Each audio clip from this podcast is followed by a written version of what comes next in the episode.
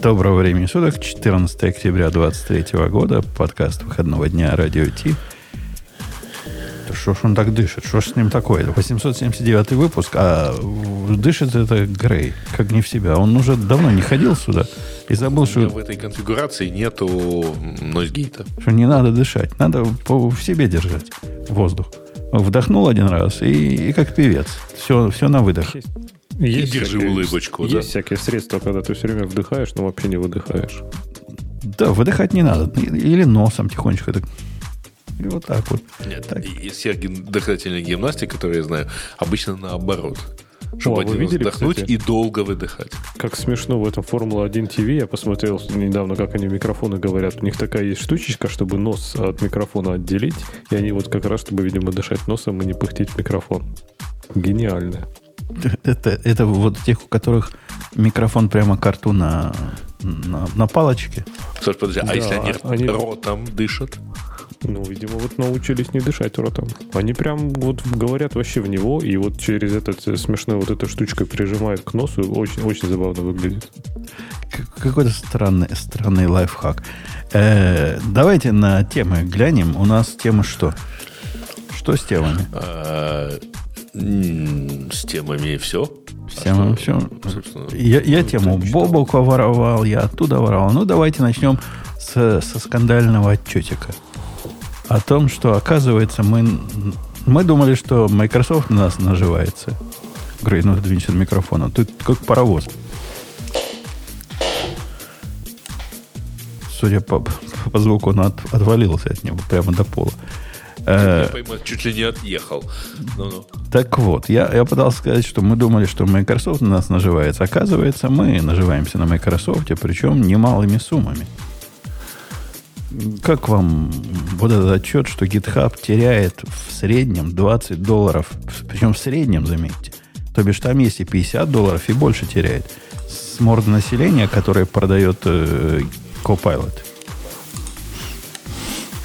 А как они посчитали? Это Microsoft сказал или они типа оценили? Это майкрософтовский отчет вроде бы был где-то. А, Никаких, не, никакого отчета там не было. Это инсайдеры им рассказали. Это рассказали Wall Street Journal. Wall Street Journal, да.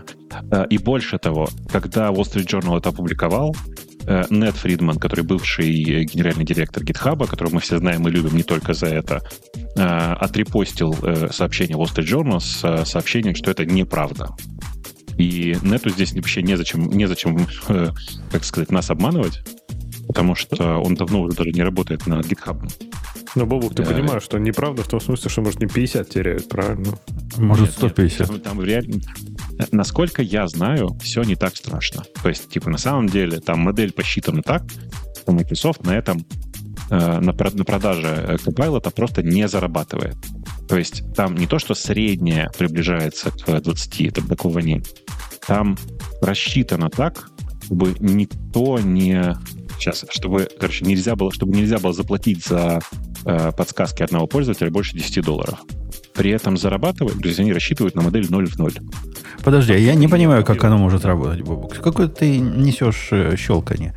То есть есть активные пользователи, есть неактивные пользователи. Ты хочешь сказать, что даже активные пользователи меньше 20 вот этих долларов тратят в месяц на самом да, деле для они них? все в районе 10 долларов, потому что тут нужно понимать, что, насколько я знаю, между Microsoft, в лице, GitHub в лице Microsoft и OpenAI, который сейчас осуществляет через GPT 3.5 и 4 подсказки для Copilot, договор выглядит так, что в нем указано, что ты платишь за пользователя, за каждого пользователя за его использование, но цена этого использования тем меньше, чем больше используется, так, чтобы пик приходился на 10 долларов. А, то есть это кэп просто сверху. То есть как, как ни крути, а выше не поднимешься. В том-то и дело. Выше не выставить счет OpenAI. Да-да, OpenAI тратит деньги на это, а Microsoft, значит, да. только руки потирает. Но, да, но тут тоже есть интересный момент. Ну, да. ага. OpenAI тратит деньги Microsoft. Что вносит особый цимис в эту ситуацию? Подожди, это еще не все. OpenAI тратит деньги Microsoft, действительно, скорее всего, наверное, до 50 долларов в месяц на обслуживание этого пользователя, но большая часть этих денег возвращается обратно Microsoft, потому что все это крутится на облаке Azure а, где большая часть расходов OpenAI находится. Понимаешь? Ну, тоже так. Оно типа возвращается, оно фантики внутри все ходят, по сути. Но я думаю, в деньги они в какой-то момент превращаются, которые Microsoft на этом теряет. Я думаю, что, конечно. Я думаю, что в результате там 10, эти 10 долларов в результате и теряются. То есть э, Microsoft на этом ничего не зарабатывает, я в это прям, прям верю. И несколько раз, ну, там, по разным рассказам Фридмана, собственно, так и складывалось, что задача Microsoft положить э, GitHub Copilot в ситуацию, когда никто ничего не, не, не теряет и не зарабатывает, но Microsoft при этом находится в плюсе, потому что все пользуются Copilot. А, я, я ошибся, я сказал 20 долларов, на самом деле 10 долларов в месяц. Все, оказывается, платят за Copilot. Ну да. 10, 10, конечно, ну, 10. А в чем? Слушайте, 20 big... платят за подписку на OpenAI. Big deal ты в чем? Ну, теряют и теряют. Типа, это же совершенно нормально, если они там, например, пытаются нагенерить сейчас пользовательскую базу. Ну, окей, они живут не за инвесторские деньги, а за счет других проектов. Ну, это же, блин, нормально для относительно молодых проектов, таких и инновационных, терять деньги. То есть в чем, в чем новость, собственно? Новость, новость в том, и страх в том, что... да? И страх в том, что сейчас нас берут 10 долларов, тех, с кого берут. Я, я через кого-то себя, кстати, слышу. Э, раз, раз. Да, слышу. Подозреваю через Грей опять. А, а вдруг они завтра 80 захотят брать? Леха, и что ты скажешь на это? Ну, хорошо. Они придется, уже будут брать уже все знают, что цена Copilot в офисе, в смысле в Microsoft 365, будет 30 долларов за пользователя. И все такие, ну вот, это, наверное, потому, что они там, там хотят, значит, меньше терять денег. Ти... На самом деле, они там просто больше зарабатывать хотят. Типа, наконец-то справедливую цену занесли, и все довольны. Ксюша, хорошо, что ты пришла. Мы тебя не дождались, но мы минут 5 ждали, наверное, даже 10. Ты... А, да нет, я как раз я как раз всю тему прочитала, и я прям рада, что я успела. Вы еще не успели это обсудить, потому что я ее читала. Слушайте, мне кажется, мне интересен такой глобальный вопрос. Ну, то есть вот AI, он на самом деле не такой дешевый. Правильно? А, и вот, ну, он будет ли дешевым, например, там новые железки сейчас все сделают, Microsoft, OpenAI, или, в принципе, он всегда будет не такой дешевый, и как бы людские мозги, которые кормятся очень дешево, будут все равно неплохие. А в каких, э, в какой вселенной AI не дешевый? Тот, который продается как сервис, я имею в виду. Где он дорогой? Не, OpenAI вообще там 3,5 бесплатно, это понятно, но про них же тоже разговор, что они не, ну, как бы, не очень-то прибыльные, правильно? Я видел альтернативу. быть прибыльные. Я видел альтернативные решения, которые на ламе построены, кто-то продает. И они тоже берут примерно такие же деньги. Я не знаю, это цена чем-то обоснована или просто хотят быть как OpenAI. Но как бы вот такая цена сложилась. Не, они обоснованы тем, что ты не можешь больше взять э, за подписку вот, вот на такой сервис. То есть не На самом деле, что... Жень, цена обусловлена исключительно железом, которое ты эксплуатируешь. Дальше ты поверх этого можешь сколько-то денег поверх запросить. Сколько ты можешь запросить? Все такие сидят, думают, сколько мы можем запросить. И дальше вот, ну, Грей не даст соврать. Это выглядит так. У людей загораются глаза, они такие, давайте. Знаете что? Давайте как OpenAI деньги будем брать.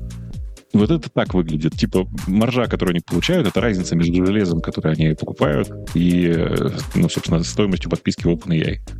Другой там, другой ценообразования не, ну, там нет никакого. Не, ну плюс к тому есть еще же такой момент, что Понимаете, вы не можете сейчас вот взять, посчитать и сказать, ну да, блин, это нам обходится в 100 долларов, значит, надо брать 150 в месяц человека, и тут вы выходите и пытаетесь взять 150 долларов за то, что все остальные продают по 10 долларов. Ну, как бы не получится. Я тут согласна с Грэем. Мне кажется, еще есть такой момент, э, сколько люди готовы за это платить. То есть кто-то готов 100, но мне кажется, многие отвалятся. То есть, ну, просто вот по статистике, если сейчас OpenAI вместо там 20 баксов сделает 100, я думаю, неизвестно, они больше зарабатывать будут или меньше. И, совершенно меньше. точно меньше, потому что, э, смотри, ну вот я много вот таких сервисов вижу, они все стоят от 10 до 20 долларов, и попробуйте покинуть ровно то же самое там на любой другой сервис, э, который там от вас что-то требует. Ну, ты, Крей, ставишь лошадь впереди и телеги, или телегу впереди лошади, наоборот, что-то поставил. Оно, конечно, сейчас 100 долларов у конкурента OpenAI не полетит, потому что OpenAI стоит 10 или 20. Но если OpenAI поднимет цену на 100 долларов, я с Ксюшей абсолютно не согласен. Мне кажется, ну да, отвалится. Но не, не 4 пятых отвалится. Я останусь, он Леха останется, Бобок даже останется. Хотя копеечку бюджет, ты, Ксюша, останешься. Секунду, у тебя и у Бобука бесплатно тебе вам дали. Не, OpenAI у нас не бесплатно. Copilot это... Copilot, Copilot. бесплатно. Может, про OpenAI, Ксюша. Останетесь, нет вопросов, да. Про... OpenAI я, я, кстати, не плачу, я только за Copilot. Слушай, а OpenAI 3,5... Я вот сравниваю 3,5 и четверку, потому что у нас в семье есть и, и то, и другое. Я не вижу, что четверка лучше. Если честно, четверка на каких-то моих узких иногда кейсах, она даже больше галлюцинирует, поэтому я вообще, на самом деле, бесплатно пользуюсь. Но я пробовала... Предел... Ксюш, за пределами девелоперских кейсов э, оно прямо общается гораздо лучше, четвертая версия по сравнению с А, а чем, плагинами или чем? Э, нет. Ну, и, кстати, нет, кстати, и плагинами тоже GPT, круто у них получается. Не, я не про чат GPT даже, я про именно GPT через API. То есть, вот, к примеру, боту на основе э, GPT мне на 3,5 не удавалось объяснить, что он не имеет права отвечать на определенном языке. Вот, вот, вот есть два языка, только на них. Нет, он все равно норовил отвечать на языке запроса. На четверка прекрасно это понимает и отвечает только на том языке, который ей прописан в скрипте. Чего, Грей, на языке потенциального противника отвечал? Ну, как-то да, ты заводишь э, официальный чат-бот, вот, и он не должен отвечать на русском, если у него есть украинский и английский вот в, в промпте. А, причем, что вся, и вся информация есть на английском исходная, то есть там ничего в исходе нету. Вот, а, но, в общем, это на самом деле не важно. Э, если мы говорим про цену подписки, то важно то, что 10-20 долларов это такая casual price. А, то есть у тебя, ну, ты не, не заплатишь 100 долларов в месяц за цену просто там из любопытства, из того, что ты пользуешься раз-два в месяц. Ты, естественно, откажешься, а, а тем самым ты не будешь пользоваться вот, вот этой самой там чат GPT или э, там тем же клоудом и, и так далее, если они будут стоить вот такую сумму. Да, тут трудно, тут трудно предполагать, что получится. Мое внутреннее ощущение говорит, что и за 100 долларов бы брали. Вот сейчас, сначала вряд ли, кто бы, кто бы поначалу это покупал, а сейчас бы и за 100 долларов брали. Я бы взял и за 100 долларов в месяц и не моргнул. Я вот могу сказать для себя, если бы они три с половиной брали, я бы вообще, я пользуюсь не два раза в месяц, я пользуюсь ну, много раз в день. Ну, то есть для каких-то, особенно для не, ну, вот просто чтобы что-то написать, меня прям поражает. Вот это просто доводчик, это то, что я искала очень давно. Пишешь просто свою мысль какой-то набором слов, а он тебе возвращает так, что можно куда-то и запостить не стыдно. И поэтому, если бы они убрали, я бы точно платила. Просто для меня разница между между 3,5 и четверкой но она не такая, вот, ну, я не знаю, там будет какая-то, какие-то мелочи, больше стилей. Или там, не знаю, сейчас вот, три с половиной там ей скажешь, вот она как-то тебе ответила слишком высокопарно, такой ей more casual. И она прям совсем casual. Ну, то есть, вот... Пошла, чуваки, типа, ну, да. Да, да, да, да, да, да, да. Вот, ну, то есть, как бы просто четверка, я думаю, что она будет, может быть, лучше в этих моментах, хотя, не знаю. То есть, вот я когда пробовала, примерно одинаково на простых кейсах и на девелоперских кейсах, мне кажется, тройка просто тупо, э, как бы сразу понятно, что она дурь несет. Три с половиной. А четверка, она так как-то начинает красиво галлюцинировать, но тоже неправильно. Поэтому даже не очень понятно. Но если бы они убрали бесплатный э, доступ к три с половиной, я бы точно платила. И я бы, я вот думаю, ну 20 бы точно, ну вот, вот после 50 я подумала. До 50 бы точно платила. Ну, пошла бы контору разводить, правильно? Пошла бы к, к вашему рептилоиду, говоришь, надо, надо.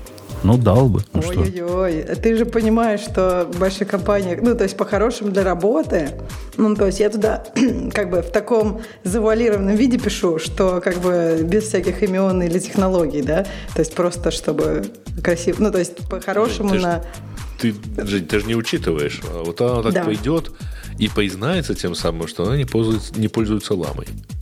Нет, там не лам. Короче, неважно, я не буду вам рассказывать э, какие-то подробности, но, по-моему, во многих больших компаниях в Гугле нужно пользоваться Бартом, а не чат GPT. У дочки в законе пер, первая неделя рабочая началась, и она не приходила ко мне за первую неделю ни разу. Представляете? Я решил, что это победа чата GPT над живыми программистами. Ну как, ни одного вопроса нет э, к, к этому, к сенсею-то. А оказалось нифига подобного. Оказалось, что у них компания первые две недели проводит глубокое погружение своих э, работников и заставляют их изучать. Там, вот так мы маркетингом занимаемся, так мы э, тут полы моем. Ну, вот это все. И вот две недели она это изучает, но она, она сразу спросила, говорят, как у вас чат GPT отношение к Copilot? Сказали, ну, нормально, пользуюсь, разрешен, ну, просто, значит, common sense. Типа заказчицкие номера не, не пиши, PPI э, не пиши туда. Ну, а так сама соображай. Правильная компания оказалась.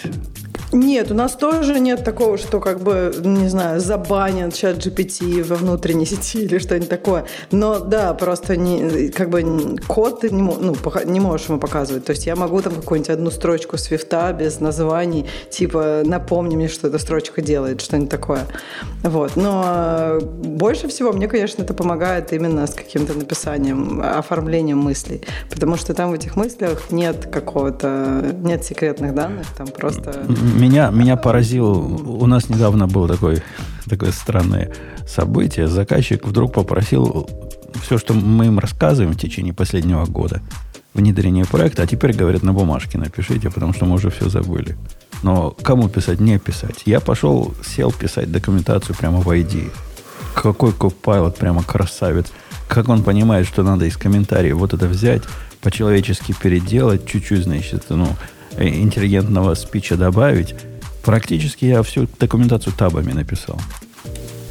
Это просто огонь. И причем не каким-то чат GPT высоколобым, а обычным кондовым копайлотом. Да, Грей. Говоришь, как будто тебя это действительно удивляет. Грей, я тебя рекомендую мьют нажимать в этой штуке, потому что ну ты реально шумишь. Когда, когда, когда ты думаешь, что ты молчишь. Такая рекомендация дружественная. А, да, Бобок, я тебя перебил. Чего я делаю? Как говоришь, как будто бы тебя это прямо супер удивляет. Но ведь действительно это же обычная история. Pilot в последнее время настолько хорош, то я прям, ну, когда у меня в NVIME не настроен Copilot, я прямо, э, ну, я чувствую, что что-то не так. У меня такое ощущение, как будто бы компьютер тупит, знаешь, ты нажимаешь привычные кнопки, ждешь, что сейчас у тебя закомплитит все, что тебе надо, а, а там этого нет. И ты уже так-то. Да. Типа, а почему? Ты, подожди, как ты в Виме? Ты, ты же у нас с другого лагеря не, был, чувак. У меня, есть, у меня есть машина, на которой не Vim. Нет, в Emacs у меня все настроено всегда. В ID у меня все настроено всегда. В VS Code у меня все настроено, разумеется, и даже лучше, чем надо. А в NeoVim нет. При том, что там тоже, конечно, можно все сделать. Ну, и ты... вот ты запускаешь случайно NeoVim, просто мышечной памятью какой-то, и такой, так, ты, ты, ты, ты меня не пугай, а то будет, как тут мне начальник прислал сообщение, и написал, я буду evil через 10 минут. Думаю, как, как, как, evil, что за evil? Ты на, на Вай ушел? Evil. А он, да, он хотел написать, что evil, но вот стал evil через 10 минут.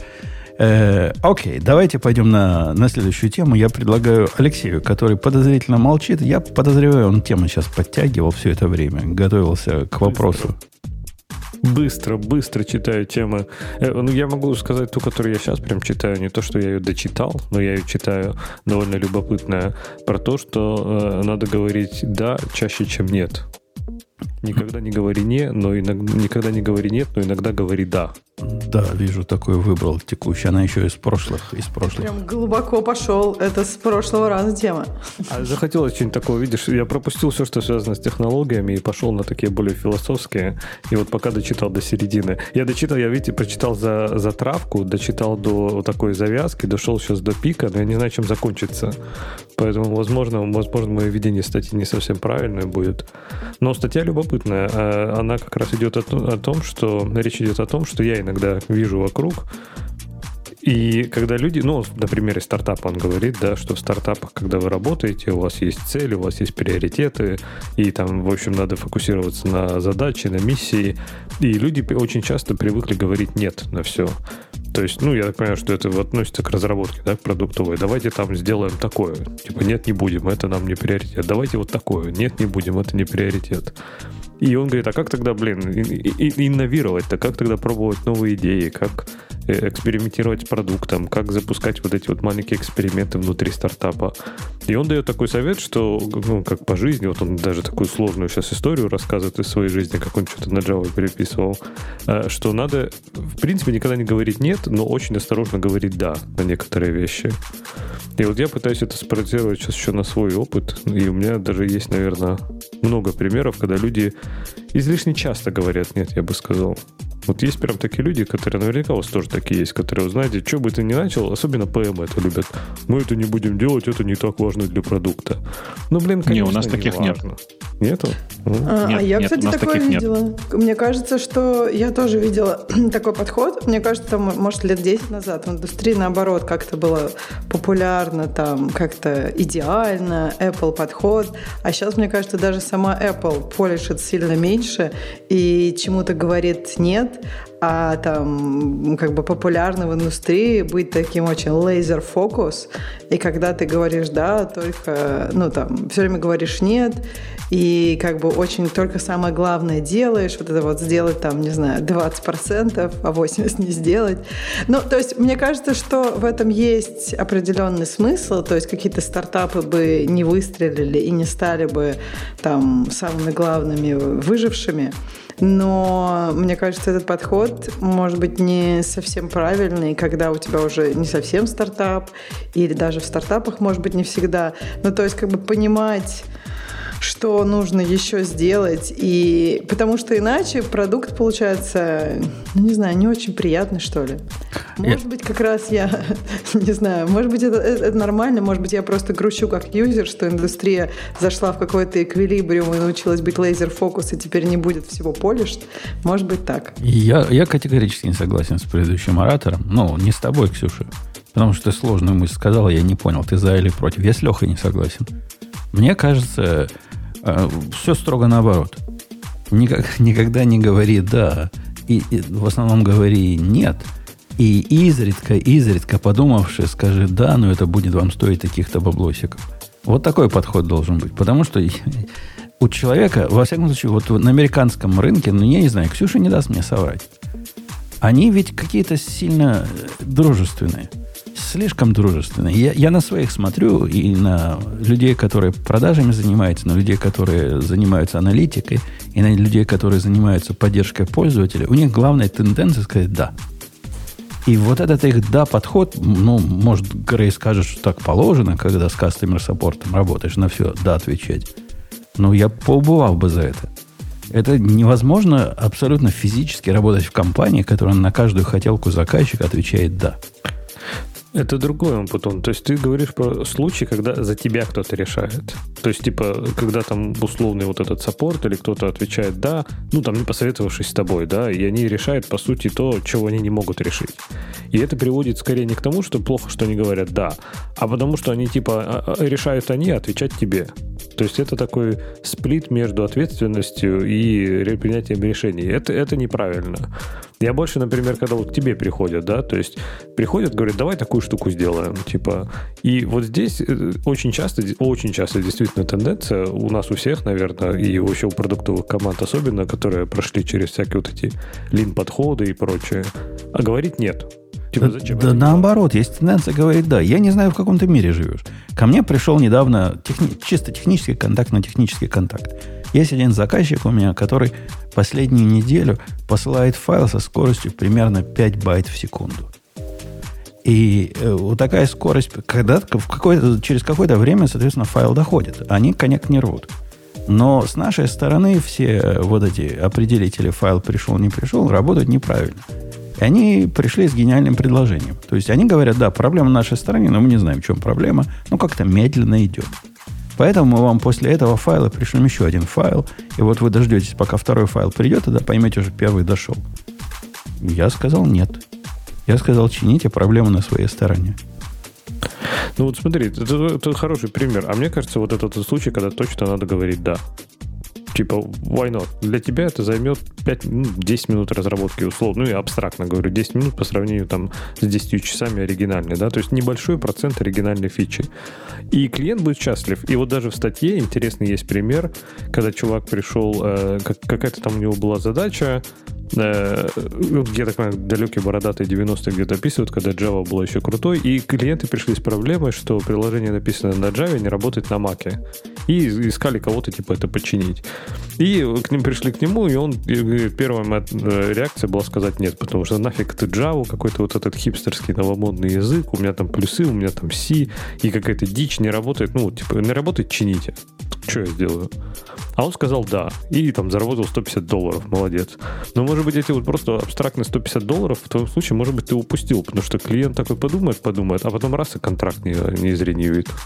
Не-не. А и... может быть, если бы ты починил, он бы раз и заренивил. Ну, это, конечно, не исключено, хотя вряд ли. Но мои... это же был технический, а не бизнес типа разговор. Технический специалист против технического.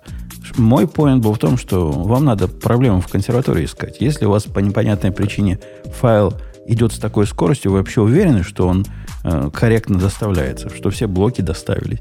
И если вы хотите это делать по-хорошему, давайте вы э, в этом э, своем флаговом триггер-файле чек сам напишите. Или в GZ его э, оформите. И еще что-нибудь. Чтобы это имело какой-то технический смысл. Если идти в эту сторону, то давайте сделаем хорошо. Они говорят, не-не, мы просто вам пустой файлик положим, и это будет вам, значит, флажок, можно тот первый файл использовать. Нет.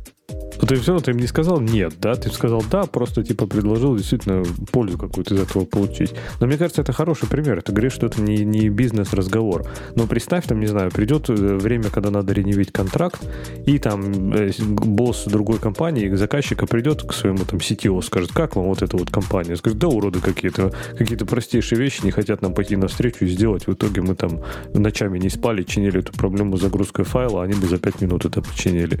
А это, это именно то, тот подход, который наш Customer Support продвигает. Говорит, у нас такая индустрия, в которой надо говорить «да», иначе пойдут конкурентам. Э, юмор в том, что конкуренты вообще ничего не делают для них. То есть, ну, пойдете вы конкурентам, ха-ха-ха. Посмотрим, долго ли вы там сидите. Мы практически делаем все их хотелки. Из-за этого подхода, из-за того, что мы такие хорошие гайзы, и мы решаем проблемы заказчиков на нашей стороне. У меня специальный контрактор есть, вся работа которого это брать полное дерьмище, которое они в виде исходных данных посылают, и делать с ним что-то удобоваримое. Целая такая функция, Дорогие целый дети, человек.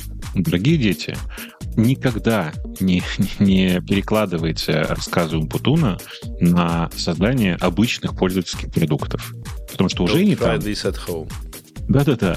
Уже не там отдельный B2B мир, с очень странными специфическими заказчиками, с очень странными пользователями и все такое.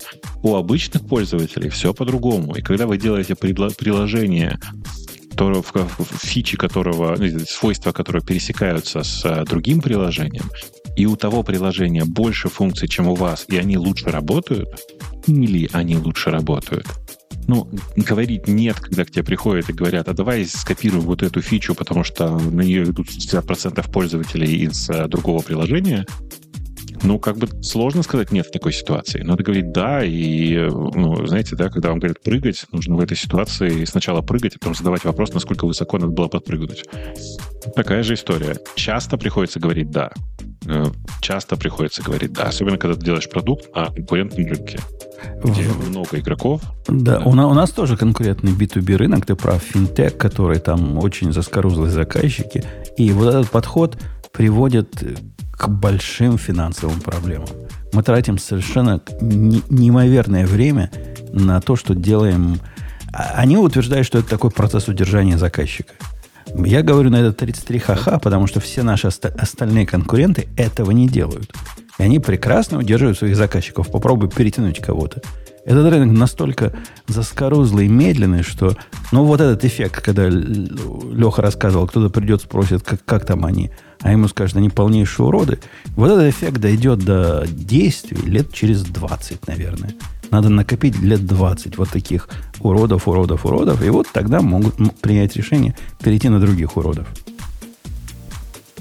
Короче, я пытаюсь сказать, что у тебя просто очень специфический нишевый бизнес, да еще и в котором, ну, который сложно оценивать по каким-то просто банальным хотелкам. Там недостаточно хотелок. У, у вас довольно, довольно сильно зарегулированный бизнес э, с, понятным, с понятными требованиями к продукту и все такое.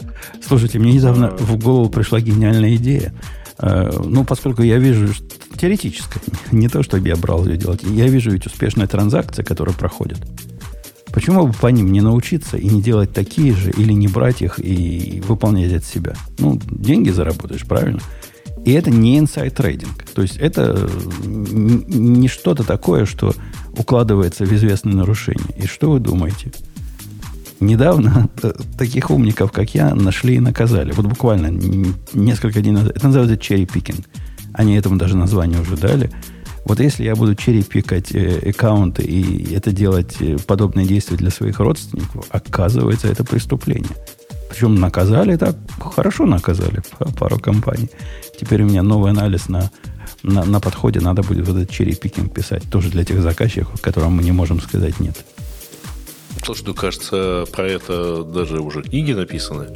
Э, даже не про черепикинг, а вот все эти frequency trading, они же, собственно, половину денег так зарабатывали лет 10 назад.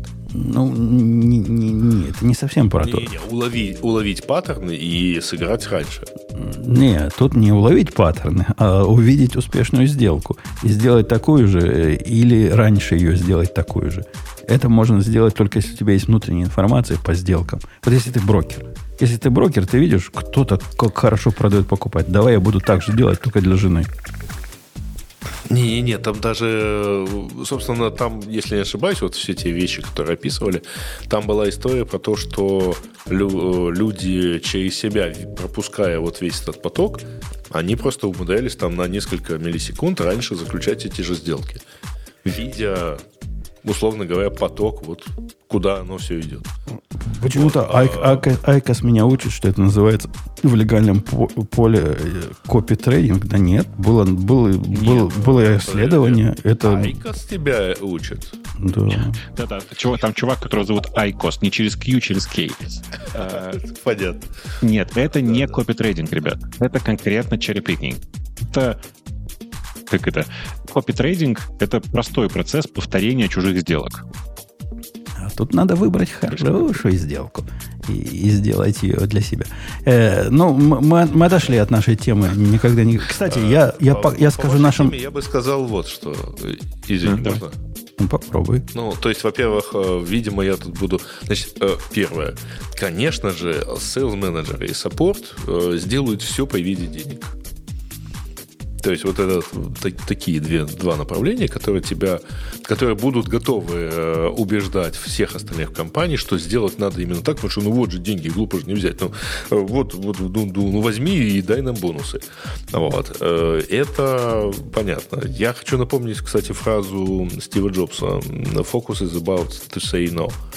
Вот. Все-таки фок, ну, фокусирование это так, чтобы вот отказываться от большинства. По... Есть важный момент, подожди. Все-таки ага. нельзя сказать, что Джобс был гениальным управленцем или гениальным продуктологом. Он был чуваком, который, у которого был кристально четкий вижен. Тут как бы все тонко. Для того, чтобы так профессионально говорить «ну», нужно было еще и Джобсом быть. Вот я а, хотела добавить, я подожди, ну, подожди, да, я, подожди, я хотела еще добавить, что Apple сама, она не прям, чтобы там no говорит. Ну, то есть даже во времена Джобса, ну, то есть, например, они, это была компания, которая тратила кучу времени и сил на то, чтобы продукты были, ну, реально такие polished. То есть, как бы они многому не говорят no. Я согласна Бобуку, что у Джобса был vision, и он говорил no всему, что не в его вижене. А вот как бы, ну, таких мало, Джобсов мало. Подожди, подожди, Ксения, а ты не помнишь, э, макбуки, у которых сплошное ноу было, у которых не было ни портов, ни, ни всего остального, что люди хотели. Ты не помнишь, как они убрали CD-ромы, прежде чем индустрия потребителей была к этому я готова? Я не говорю, что они не говорили «но». Так вот именно они говорили «но». И где эти CD-ромы? То есть, как бы мне кажется, что когда у тебя есть классный вижен, и когда ты, например, Джобс, то как бы вот там никто, там, там никто не это, не, многие окей говорит no. Просто в этом и фишка, что как бы это редкий случай. Нет, погоди, ты, ты, ты реально, да, нет. Бог, бог с ним сидеровым, это уже довольно дальняя история. Но ты реально думаешь, что вот э, причина, по которой у нас из телефонов исчезли трехмиллиметровые дырочки, это потому что пользователи решили, что они им не нужны. Да нет, все начали делать как Подожди. Apple.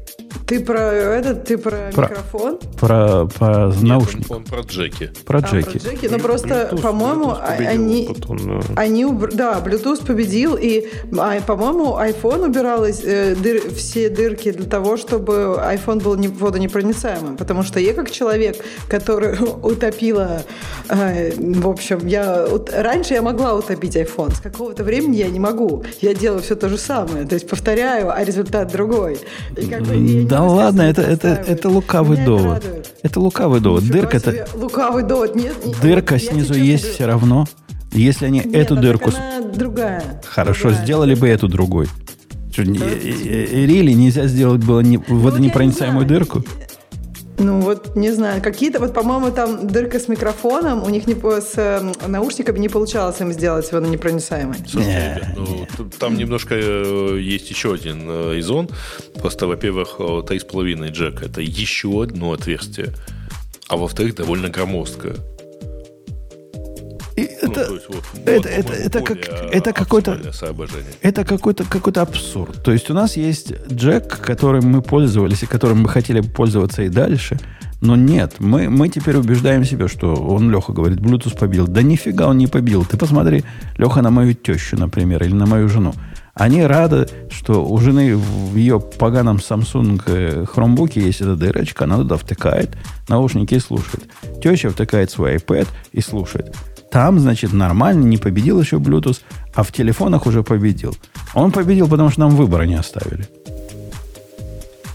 Не знаю, я уже фиг знает сколько лет не видел, наверное. Ну, в принципе, даже до того, да. как дырочки исчезли, да, я не видел, чтобы кто-то использовал проводные не, ну, Все э, нет, разумеется, так сказать, запас проводных наушников э, у человечества на руках довольно большой.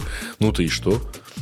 И я, я вот, и хорошие я, наушники есть проводные. Я, ну, я с удовольствием ими пользовался. До сих пор периодически использую на VHS, которые. И ничего.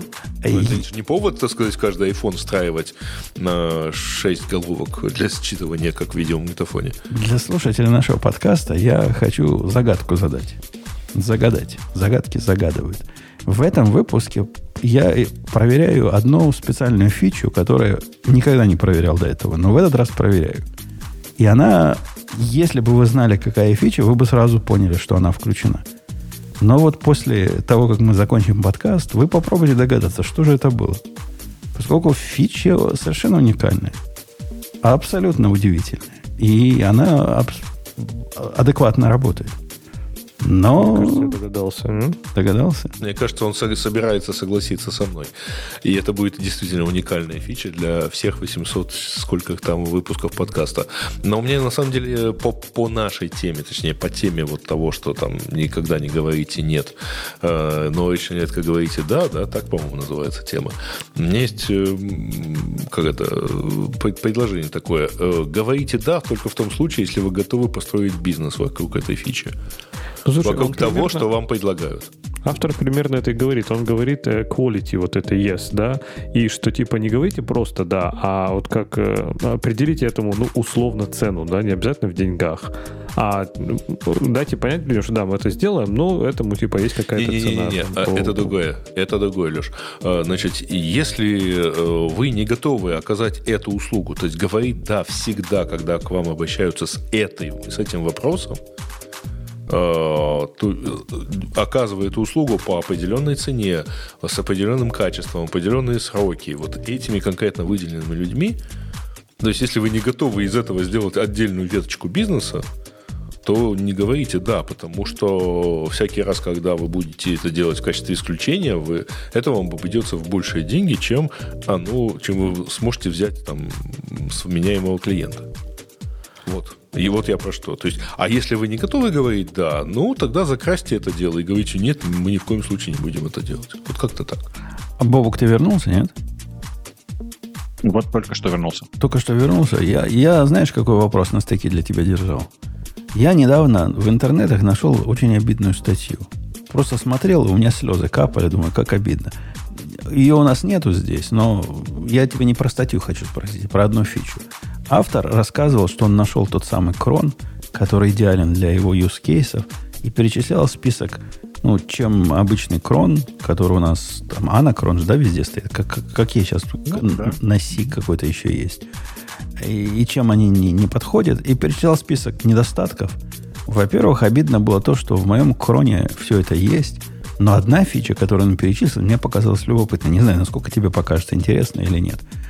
Я думаю, добавлять или не добавлять. В этом F-кроне есть такая приблуда, которая позволяет по условию запускать задачу, которая в кроне, в том случае, если у тебя load average меньше, чем или больше, чем определенный уровень. По-моему, крутая идея. Надо украсть. Зачем это делать в... Ну, просто а зачем это делать внутри самого крона?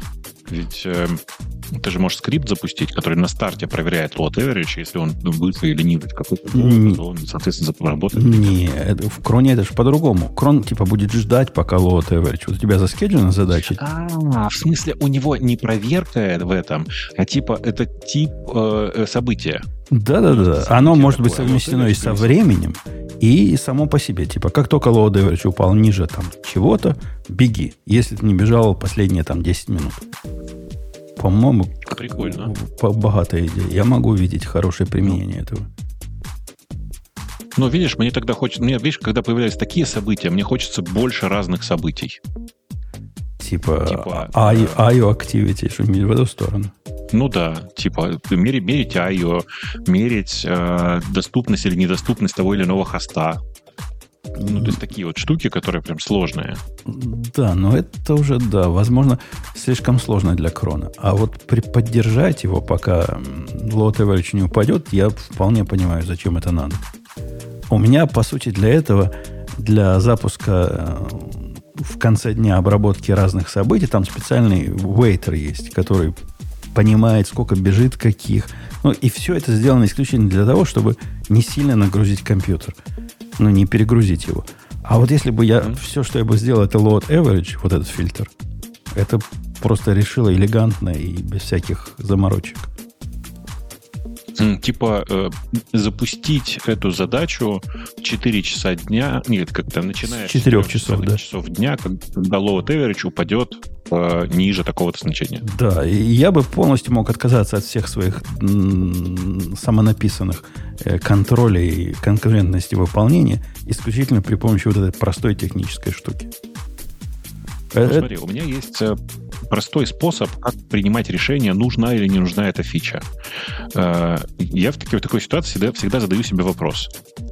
Ты можешь в одно-два предложения описать какую функцию, не в данном конкретном, не в данном конкретном случае, а вообще, какую функцию решает твой, твой крон? Какую функцию он выполняет?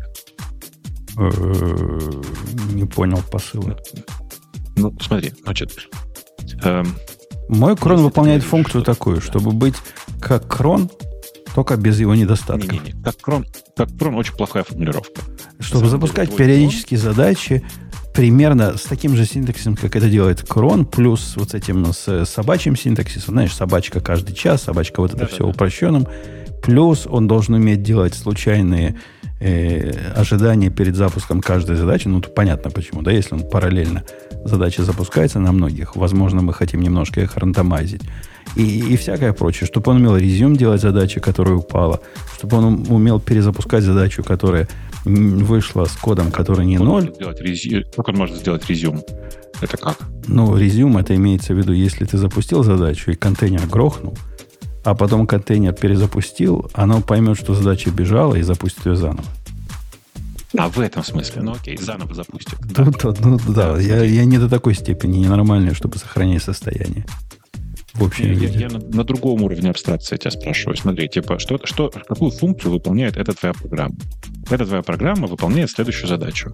Она в необходимые выбранные фрагменты, моменты времени старается запустить системную программу или какой-то обработчик так, чтобы, э, ну, типа, в, в, запустить программу в наилучший момент. У тебя ключевая, ключевая мысль в наилучший момент. Для меня, ну, я так вот для себя формулирую. Ну, в наилучший момент а... у меня до этого не было такой задачи. В определенный момент у меня была задача. Есть. Смотри, у тебя есть наилучший момент. Почему? Потому что ты говоришь в, определ... в определенный момент, но а еще есть рандомайзер. Ну да. То есть это уже означает джиттер. в каком-то смысле наилучший момент. Но он же не понимает наилучший, он, он всего лишь джиттер. Ну, ты просто, да, ты просто говоришь, что алгоритмически там внутри все это очень просто. Но на самом деле задача ровно такая. Запустить в самый правильный момент, в самый подходящий момент. Ну, С окей. этой точки зрения, вот если так формулировать, очень хорошо туда укладывается это. Но, на мой взгляд, там типа, да, там в какой-то момент появится и IO, э, потому что есть э, э, ну, есть э, компьютеры, есть хосты, на которых у тебя в IO Intensive все, тебе, или тебе нужно запустить, наоборот, IO Intensive задачу. Ну да, если ты IO bound, то понятно, ты должен по IO проверять, а не по load average. Это, это очевидно. Uh-huh. Ты, ты прав, да, в эту сторону тоже надо посмотреть. Мы этим F кроме, ну, вот. чем бы он ни был, сделаем. Ну, мне кажется, что это, конечно, очень, очень логичное дополнение. Прям красивое. Окей, окей, будем, будем писать, будем дописывать. Ты меня убедил. Я уже и так был почти убежден, но хотелось второе, второе мнение доктора послушать.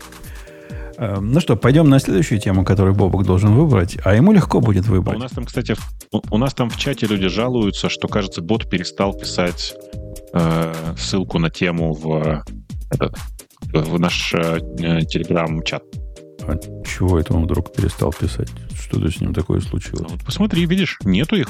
Ну, сбор тем начался. Последняя, да, была? Это VTF надо, чтобы проверил кто-то из добровольцев. Работает бот. Не, я думаю, что бот-то живой. Пинг.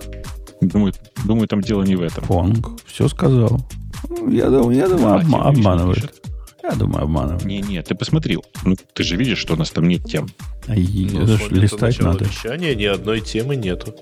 Ровно так. М-м, загадка. Что, давай иди чини, а я пока пойду посмотрю, какие темы здесь, э, какие темы здесь интересные. М-м, какие, какие, как, как все отвратительно. Ужас, ужас, кошмар, кошмар. А чего, господи, какие страшные темы, реально. Так я ж у тебя взял. Там целую кучу Но тем. Можно, Гриш, можно пройтись по Activision. Слушай, ну, это такая довольно странная тема для, для нас, потому что мы не особенно про, про это все разговаривали. Да. запихал в это? Да, ну я думаю, что Женя. Э, история такая. Э, в, послед... в течение последних 20 примерно месяцев, я не готов сказать, 20-22, кто-то напомнит, наверное, в чате э, сейчас. С января 22 года. С 18 января 2022 года. Именно тогда Microsoft объявила о том, что они собираются купить Activision Blizzard. Больше уже, да? Mm-hmm. я считаю. Ну? Не, не, не больше. Тут 20. 20 примерно, примерно, 20, э, примерно 20 месяцев прошло с того момента, как Microsoft объявила официально везде, что они достигли соглашения с Activision и собираются мержиться. Ну, то есть, как бы Activision будет поглощен компанией Microsoft. Activision Blizzard, напомню, это один из крупнейших издателей игр. Э, он гигантский, у него огромный набор э, игр, э, которые вы все знаете. Э, и сейчас старики сразу начнут кричать, о, значит, там Blizzard, Крафт, вот это все. Но там есть куча свежих брендов, как вы понимаете. Э, и все это, скорее всего, должно было вмержиться в подразделение. Э, которое было связано с Xbox внутри Microsoft. Но с самого начала как и все и подозревали, Европейская комиссия, часть там типа антимонопольного комитета, комитета США и разных других говорили, что а давайте-ка будем разбираться, что вообще происходит. Потому что очень подозрительная эта сделка, и ее копали с разных сторон. И со стороны того, что э, в этой сделке, кажется, происходит поглощение самого сильного игрока самым большим игроком соседнего рынка.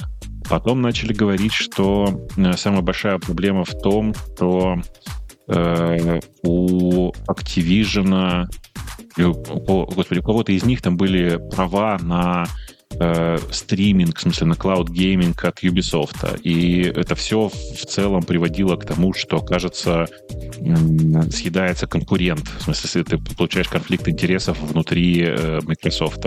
Ну и так далее. В общем, короче, разборок там было какое-то чудовищное количество, и я даже не, не знаю, мне кажется, что э, ну, страшно представить, сколько всего внутри там, э, сколько там разборок было.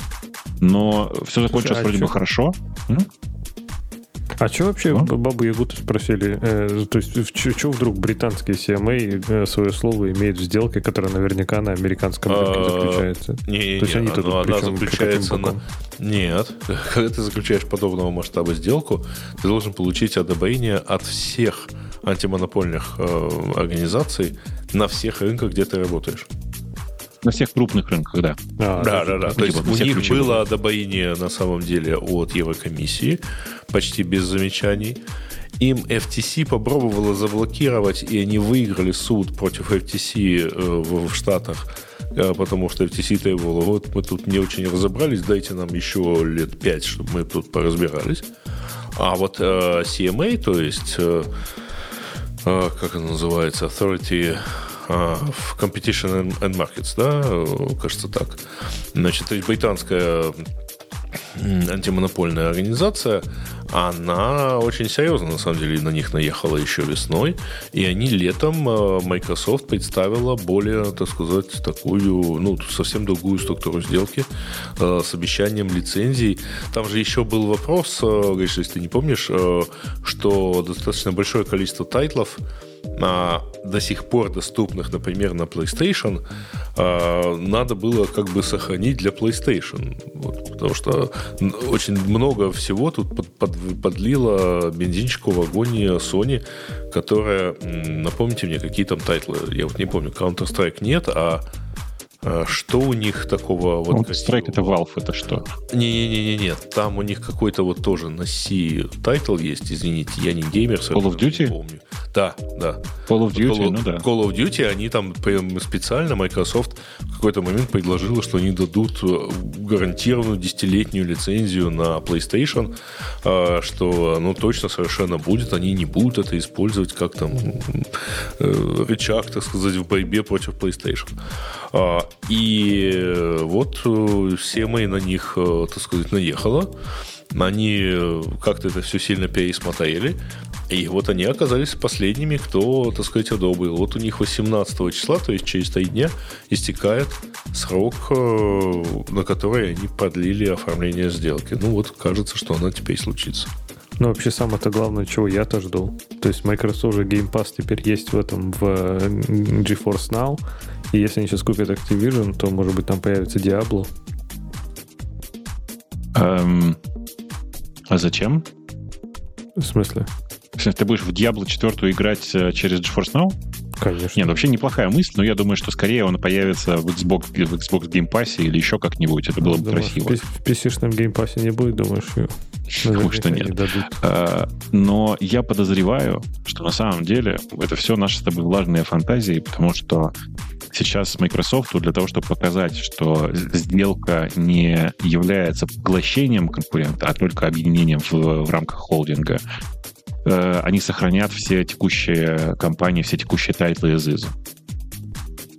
И на самом деле все, что касается там ключевых тайтлов Blizzard, напомню, это StarCraft, Warcraft, Diablo и Overwatch. И, ну и World of Warcraft, понятно.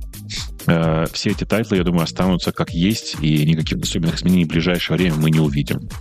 Прям, ну, мне, мне так, по крайней мере, кажется. Я, на самом деле, искренне надеюсь, что Microsoft, купив весь этот набор, э, возродит э, совершенно другое. И мы увидим, я не знаю, типа каких-нибудь, знаете, The Lost Vikings 6 на мобиле. Ой, я бы с удовольствием, типа, посмотрел на э, возрождение Lost... Вы помните игру Lost Vikings? Нет. Помните, там был, как же называлась, господи, не Гремлины, не Гремлины, как, как называлась игра, в которой нужно было э, разных, э, трех, трех разных геномоподобных существ использовать для решения логических загадок? На одном экране все было. Нет, ладно. Никто, кроме стартеров, типа тебя не помнит. Идла. Вот ты падла, конечно. Короче, The Lost Vikings, The Lost Vikings был, был, была великой игрой, прям офигенной совершенно и, и душевной очень. Я все надеюсь, что ну, когда-то же должно что-то произойти, и кто-то возьмет и возродит эту франшизу. Вот это, я понимаю, было бы глобальное изменение в Пусть Starlands возобновят. Тебе пишут, что это Goblins было. Да, да, Goblins, Goblins. Почему я, почему я сказал Gremlins? Goblins, конечно. Великая игра, тоже игра была прям вообще окей. Да. А ну и понятно, что и, у Activision есть куча же всяких э, интересных игр в Феле. Там тоже много всего интересного. Но в целом вообще это объединение, оно сильно изменит э, ландшафт. И я надеюсь, что дальше начнется что-нибудь э, там, еще, еще более веселое. И э, если у Microsoft теперь есть игровое подразделение, большое игровое подразделение, я все жду, кого же купит Apple. Погоди, Бобука, а я у тебя... предложение, я который, который год всем рассказываю, что я жду, пока Apple купит Sony. Я, у, я у тебя в чате, в каналчике прочитал странное. Типа ты, как само собой разумеешься, говоришь, ну вот, э, Dropbox купили, кого не купили? Какие видеозвонки, чего не купили, скажи мне? Лум, Лум. Да. И это понятно. Только подождите, Atlassian, не, не Atlassian. купили. Atlassian, Atlassian купили, да. Atlassian купили, и это понятно. Почему тебе это понятно? Mm-hmm. Где Atlassian, а где вот это все? А, не, потому Слушай, что Loom... Loom... Ну, ну, ну, давай, давай. Нет, ты. Ну, просто Loom это очень популярная штука. Записать, смотри, я вот это делаю, у меня это, и у меня вот такое получается. То есть Джиру это впендюрить, что ли? Я за последние года два Loom встречаю примерно в каждом втором э, сообщении на тему э, а вот смотрите, как это надо сделать, а вот покажите, как это сделалось. То есть вот это примерно способ э, или собрать баг-репорт, или объяснить пользователю, как это надо сделать.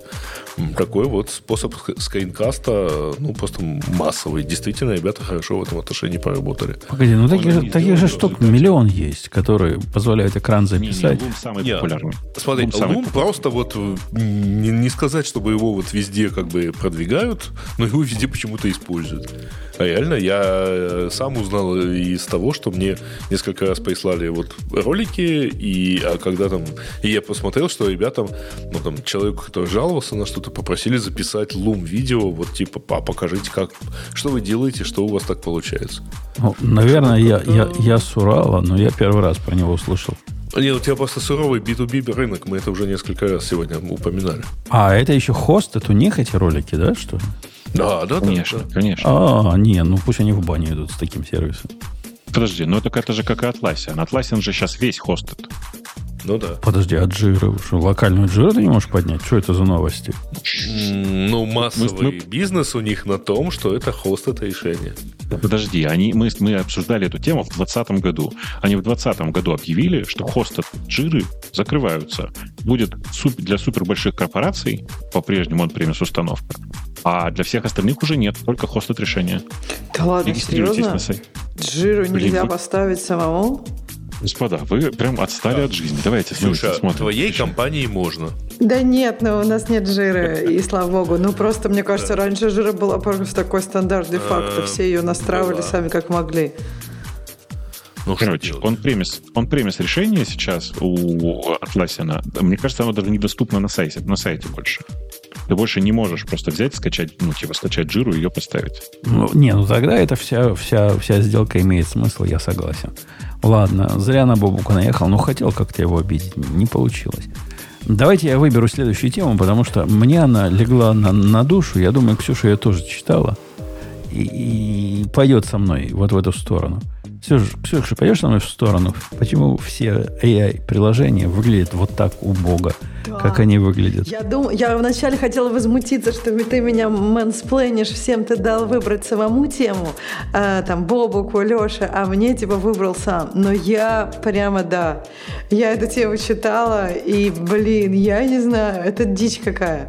Короче, автор этой темы, чтобы, если остальные не читали, автор этой темы говорит, да, блин, да что за фигня? Какое приложение не откроешь, оно, типа, открывает как, э, новую крутую фичу, AI что-нибудь, какой-нибудь AI, какой-нибудь Magic, и э, дальше оно тебя спрашивает, что ты хочешь? И ты такой, ну, фиг знает, что я хочу. Ну, в общем, и потом, э, и оно тебе как что-нибудь там сгенерит, и, и как бы, и все делают вид, что вот это вот оно самое, на, на, наконец-то AI, и, и, и как бы принес нам счастье. И я вот согласна с чуваком. Я просто вот уже надоела и AI, и Magic, и все остальное. И когда сам, единственное, что он тебе может принести, это вопрошать у тебя, что ты хочешь. Э, ну, в общем, это не оно. Это не AI, это не Magic. Magic — это вот когда он Путун угадал, какая тема на меня смотрит. Вот это Magic, а не спрашивал меня. Так что, ну, в общем, я не знаю, у вас есть такое, что хочется, чтобы AI вместо того, чтобы спрашивать, у тебя какие-то ответы давал, а не что ты хочешь?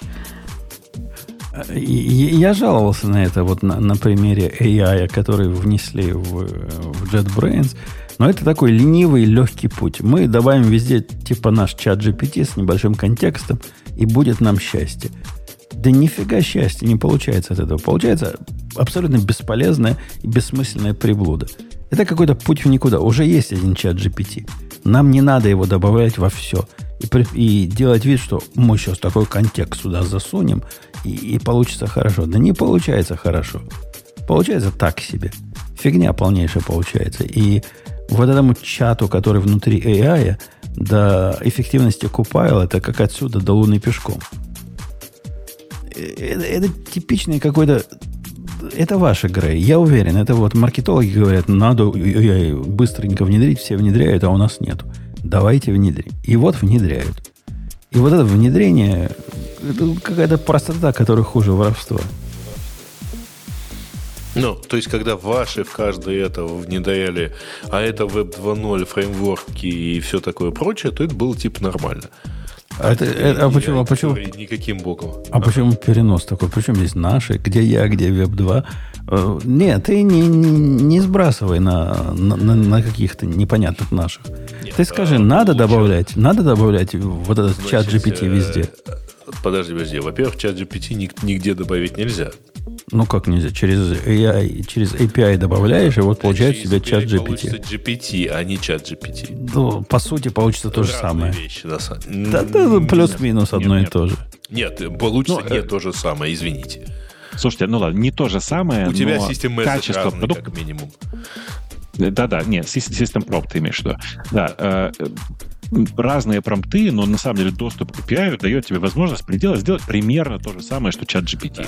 Может быть, чуть-чуть похуже за счет более-менее качественного промпта, а может быть Значит, лучше. Э, да. Поезжащий товарищ, который тут половину заметки посвятил какой-то средневековой композиции, и а, примерно десятую часть э, рекламе своего воркшопа, э, он, вообще говоря, сильно недоволен вообще, что кто-то осмеливается употреблять в его присутствии слово AI. И вот если вы посмотрите, у него есть еще одна заметка. Здесь там в самом низу есть ссылка. Значит, can everyone kindly shut the fuck up about AI? Ну, то есть он как-то недоволен, что все подряд упоминают слово AI. А, и он, а как это влияет заметки... на, на качество этой заметки? Как Нет, это к делу относится? Так сказать, ваша честь, а я, я, я против. А про что она? А про что она? Вот можешь объяснить, от кого он хочет, чтобы они перестали добавлять AI? Конечно, я могу а объяснить. Стартап... Я могу объяснить. Секунду. От любых компаний, которые впендюривают... шло. Которые впендюривают ну. AI вот в том виде, именно в том виде, о котором и он рассказывает, и мы с Ксюшей правильно понимаем. Вот от всех этих компаний, которые пытаются через чат GPT любой версии, которую, на которую денег хватило, сделать, а мы добавим к нам AI, не делайте этого. Ну, фигня получается. Делайте иначе. Значит, э, смотри, я тебе могу привести несколько примеров, которые... М- а ты оцени, пожалуйста, насколько они плохо относятся к AI.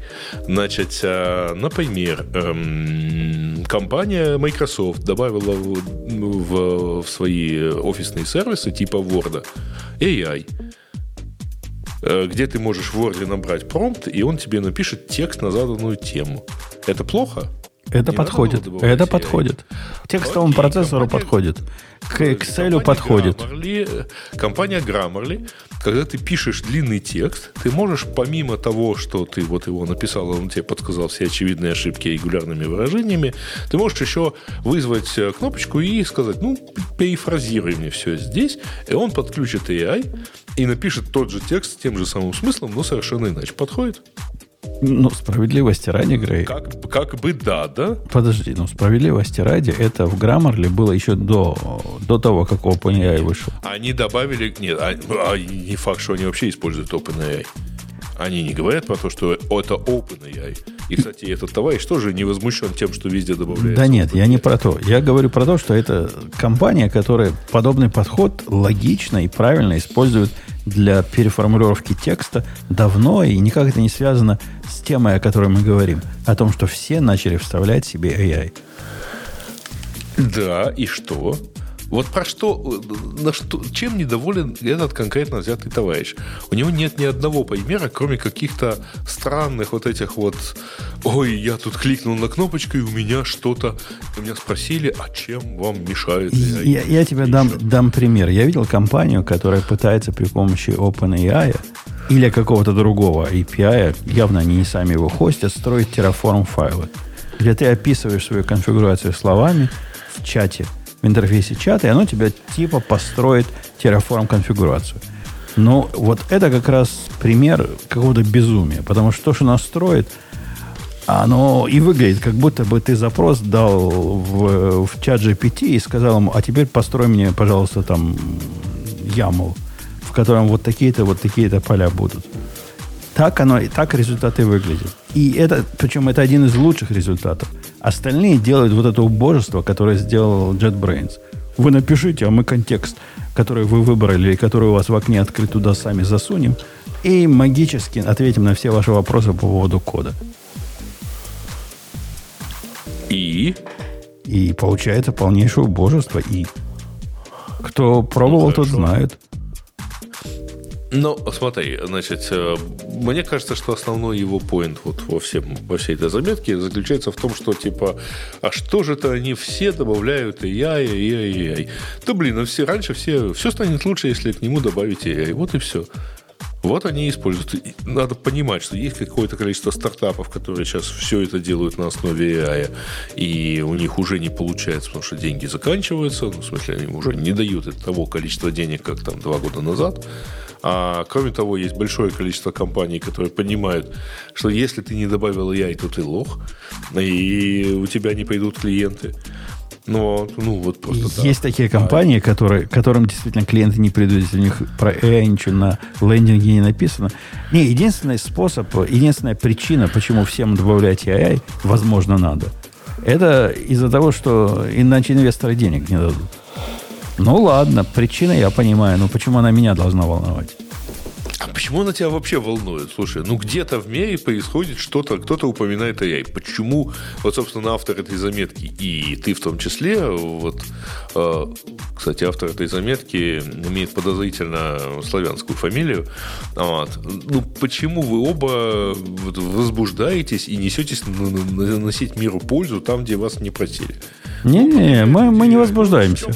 Мы говорим следующее. Я говорю следующее. Я не знаю, что автор говорит. Я статью не читал. Я говорю, в тех примерах, где бессмысленное использование AI я вижу, я могу им рассказать, как это сделать осмысленно. И я тут долгий спич в свое время говорил, как это сделать осмысленно в, смысле, в контексте JetBrains, который просто удивительно, что сами не доперли, как это делать правильно, или не успели еще. Меня раздражает э, вот этот факт потерянных возможностей. Как ты, как ты шумишь, Грей? Да что ж с тобой такое? Что ж ты так дышишь? Все ли с тобой в порядке, дружище? Слушай, вообще я нахожусь, вот, вот прямо сейчас совершенно был отвернутый примерно это вот в сторону. Да, ну... Причем на расстоянии метра примерно от микрофона. Слушай, слушай, а это интересный, интересный момент. Ты знаешь, э, я не слышу, что Брейд дышал. Нет такого шанса, что у тебя, вот так делает. Автоматический вот автогейн сделан. У нас, кстати, да, я тоже не слышу, как Грей шумит. Я не слышу, чтобы кто-то шумел. Э, ну, возможно, я зря на Грей наезжаю. С меня останется, я на него всегда наезжаю. Может, ты сам дышишь и слышишь сам? Э. Я шучу, я не знаю, Давайте мы все я, уже отворачиваюсь вот это вот в сторону и убираю у себя звук, и все равно ты, тебе не хватает. Ну, почему-то только от тебя это происходит, и у тебя сегодня как раз нет гейна, у меня, этого автогейна. У меня, честно говоря, хрустящие наушники. Может, ты на них так реагируешь? Не, То ну, реально они как-то похрустывают.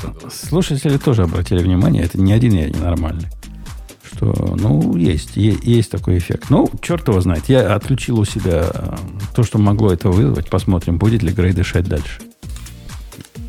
Я надеюсь, да. То есть, может, вы этого не ждете, и вас это неприятно удивит? Окей.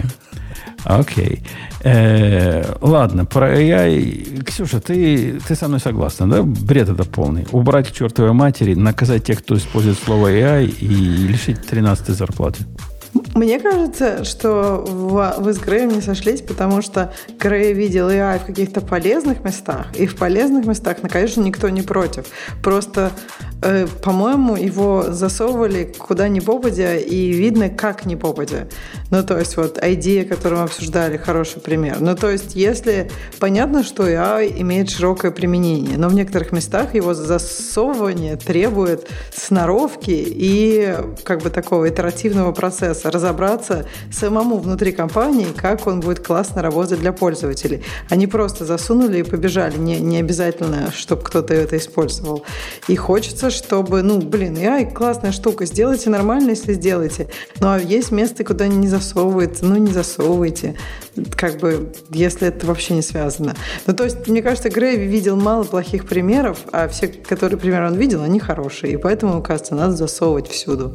А мне даже интересно, а куда вот он не засовывается? То есть все, что связано с такой более-менее, ну, условно, IT-активностью, мне кажется, там почти везде пойдет. Другой вопрос, как его туда засунуть? Вот этот подход, когда, да, вы, вы дайте нам промпт, а мы используем OpenAI, чтобы вам сгенерить ответ, вот это странно. Но ведь можно же просто делать умнее, там, не знаю, да, тоже, тоже идея, например, да. Э, вот этот сайт-бар с каким-то чатиком, он, ну, ну, прикольно, ну, тоже без безыдейно. То есть, типа, откуда я знаю? Мне надо так, чтобы я вообще, ну, говорил какие-то идеи, там, что я хочу сделать, а дальше код сам писался уже. Вот, вот такие штуки надо делать. Чтобы я глобально говорил, хочу приложение с котятками. Там хоп, оно само, а не то, что напиши мне функцию, которая делает то-то, то-то. Ну, так было бы круто. Да, и, и я вчера в чат, в чат GPT пробовал приложение с котятками сделать. Ну, типа лендинг-пейдж для компании своей нарисовать. Тоже не очень идет. Слишком, слишком много телодвижений, хотя с, с приходом Дали стало круто. Он же не нарисовал этот шаблон для приложения. Я его сразу в Live View засунул. Ну, картинок нет. Говорю, а теперь нагени картинки в тех местах, где у тебя там про картинки написано. Оно само по контексту поняло, какие картинки, нагенерило. Типа, какая в моей компании команда. Ну, там у половины людей, конечно, по 6 пальцев на руках оказалось. Ну, может, у меня на самом деле такая команда, кто его знает. Но, тем не менее, прогресс в эту сторону идет. Он уже с подсказкой может все дальше и дальше вглубь туда помогать тебе. Так что есть, есть надежда. Когда-нибудь он целиком котяток нагенерит вместе с картинками котяток. Э, Ксюша, я в, в, забрал у тебя тему, и ты на это жаловалась. То есть есть подозрение, что ты хочешь выбрать следующую. Я правильно понимаю? Ну, давай посмотрим, что еще такого я не обс... О, давайте вот это обсудим. Вот это просто прекрасно. 23andMe. Э, у них дата, у них украли, увели данные, и они гуляют, и все их продают, и они говорят, ну да, это правда, было дело. Это вот вообще что происходит? А, я, а я вы видели письмо, деле... которое они прислали? Ты читала, Ксюша? Тебе прислали письмо? Нет, я, я тебе сейчас расскажу. Я когда э, думала, вначале я же параноик. Я хотела вообще никогда никому свои генетические данные не давать. А потом мне так захотелось узнать супер банальную информацию, сколько процентов мне, во мне русской, украинской, белорусской и, и прочих кровей, которых у всех есть в разных количествах, что я, конечно, сдалась. Вот не надо обобщать подожди. про всех. Про всех не надо обобщать. Подожди, подожди. Ну, ну, в смысле, я не знаю, про многих, кто живет, э, жил и когда-либо присутствовал на среднерусской э, или какой-то равнине. равнине, да, возвышенности. Короче, неважно. В общем, ничего интересного я, кстати, не узнала там. К сожалению, еврейской крови у меня не нашлось. Эм, у да. всех свои недостатки. Ты, кстати, давно туда да. заглядывала? Да не, вот именно, заглядывала? давно. В том-то и дело. Я, короче, создала чистый новый e-mail. Я написала, что меня зовут А, моя фамилия А. Э, родилась я, по-моему, 1 января там какого-то рандомного, не, ну, близко к моему году, но рандомного года. Вот. Ну, потому что там некоторые данные, типа healthy и так далее, связаны. В общем, суть такая. Я так и думала, что вот у них что-то утечет. Но в смысле не то, что именно 23 НМИ. Мне просто кажется, что эти люди не понимают э, вообще все, которые там эти данные, насколько эти данные важны и насколько никто бы не хотел, чтобы их э, ДНК просто, ну, я не знаю, э, в расшифрованном виде валялась рядом с их фамилией и прочим остальным э, хламом. Так, короче, не видела я письма, email, пароль я потеряла, поэтому а никак. А письмо, письмо я... выглядело так. Мы, мы чуток да. потеряли. Ну, чуток ничего страшного. Потеряли. Ну, чуток Ничего потеряли. Ну, ага. и вы на всякий случай пароль поменяйте. А так это фигня полная. Такое расслабленное письмо, оно меня прямо удивило. Особенно после такого большого WTF. Так, а слушайте, ну, это же капец, да? А, а ну, что переживать? То есть, вот ты говоришь, Ксюша, страшно, что если бы утекли на переданные там ДНК. Типа, и, и, и что? Почему? Вот, То есть кстати, страшнее, когда пароли утекают, а не данные ДНК. А, То есть, а какой что они с твоими данными ДНК сделают? Да? Я не знаю, какой. И в смысле, я, я думаю, что появятся вектора атаки, и мне просто не хочется, чтобы мои данные... Да, дофига э, векторов атаки. Грохнет Ксюша кого-то. Ксюша кого-то грохнет, и оставить на месте преступления ДНК, и вот теперь оно есть в правоохранительных органах, это ДНК, наоборот, с чем сравнить. Наоборот, я не грохну, а кто-то подкинет мои, мое ДНК, а оно а уже как? есть право... Да. Так а ну. как? Ребят, Ты, подождите, не знаю, волосы у меня стырят. Подождите, так, а, а тогда что там в сервисе прямо весь вот этот вот ДНК лежит? Да, они же волосы не украли твои оттуда, правильно, Ксюш? Подожди, а в смысле, а что тогда у них утекло? Просто типа пароль? на да этот нет. Даже если утекло сервис. все то, что доступно тебе, там же не доступно, ну вот как бы внутренние результаты это недоступны. Слушайте, вы, вы прям, э, как это, отставить панику. Значит, первое. Мы не читаем новости, ты же понимаешь. Да-да. Что известно на текущий момент? То э, утекло порядка миллиона аккаунтов, в смысле, по порядка миллиона, э, указали порядка миллиона записей, Э, в которых хранится э, имя, фамилия, год рождения и э, некоторые данные, которые они собирали по генетическим признакам, например, как национальности. По-моему, а, все, кто утекли, это евреи. Не-не, это в первый раз, когда человек выложил, этот хакер, первый раз, когда хакер что-то ага. выложил, он выложил конкретно, типа, базу, базу из миллиона пользователей, которые ашкеназы, да. А дальше началось интересное. Э, судя по всему, и этой, этой, этой версии нас склоняют и чуваки из 23andMe, э, произошло вот что. Чуваки, когда анонимные хакеры, э, взяли базу e-mail и пароли, знаете, такое, такое есть много в интернете ходит таких баз, где e-mail и пароль, от, который использовался с этим e-mail на разных других сервисах. И тупо начали заходить, используя эту базу в 23andMe, э, и выкачивать оттуда данные. Причем сначала данные только этих самых пользователей.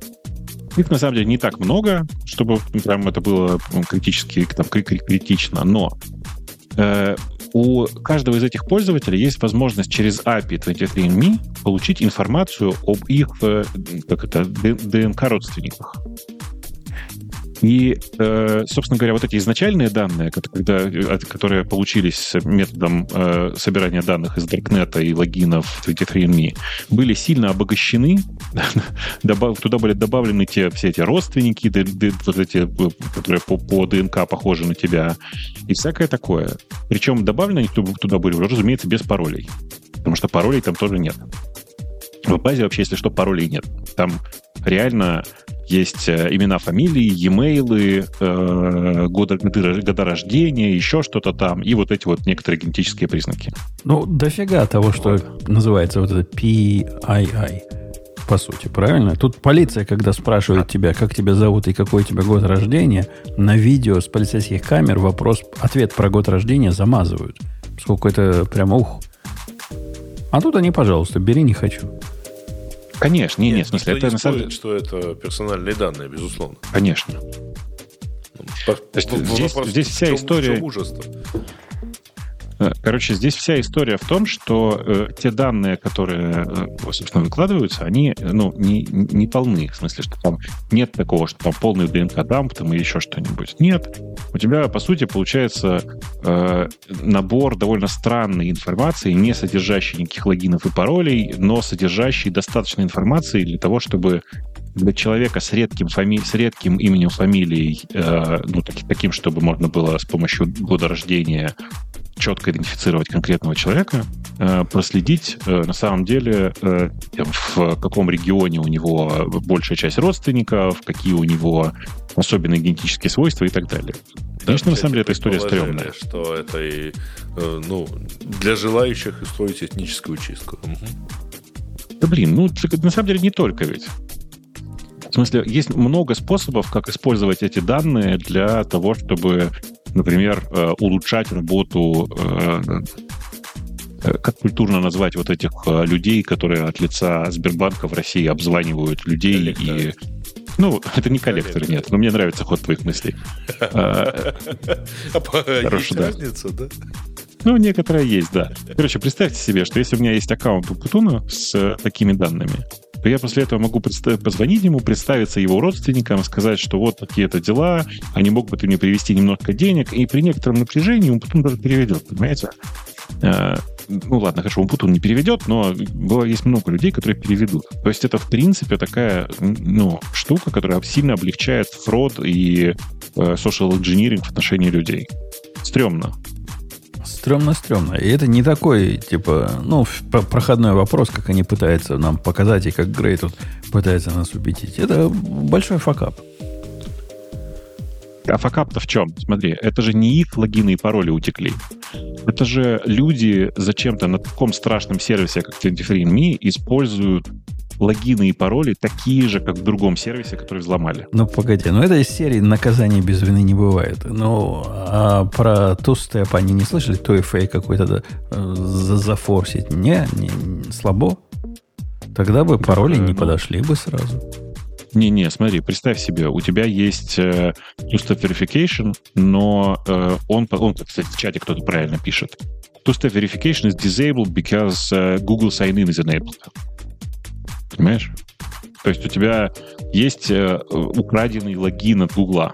Ты логинишься в 23andMe э, Гуглом, и все, в принципе, ты в этот момент потерял, э, все, не потерял, а предоставил хакеру все свои данные. А Google же вроде заинфорсили на всех вот этот свой, как он называется, их способ.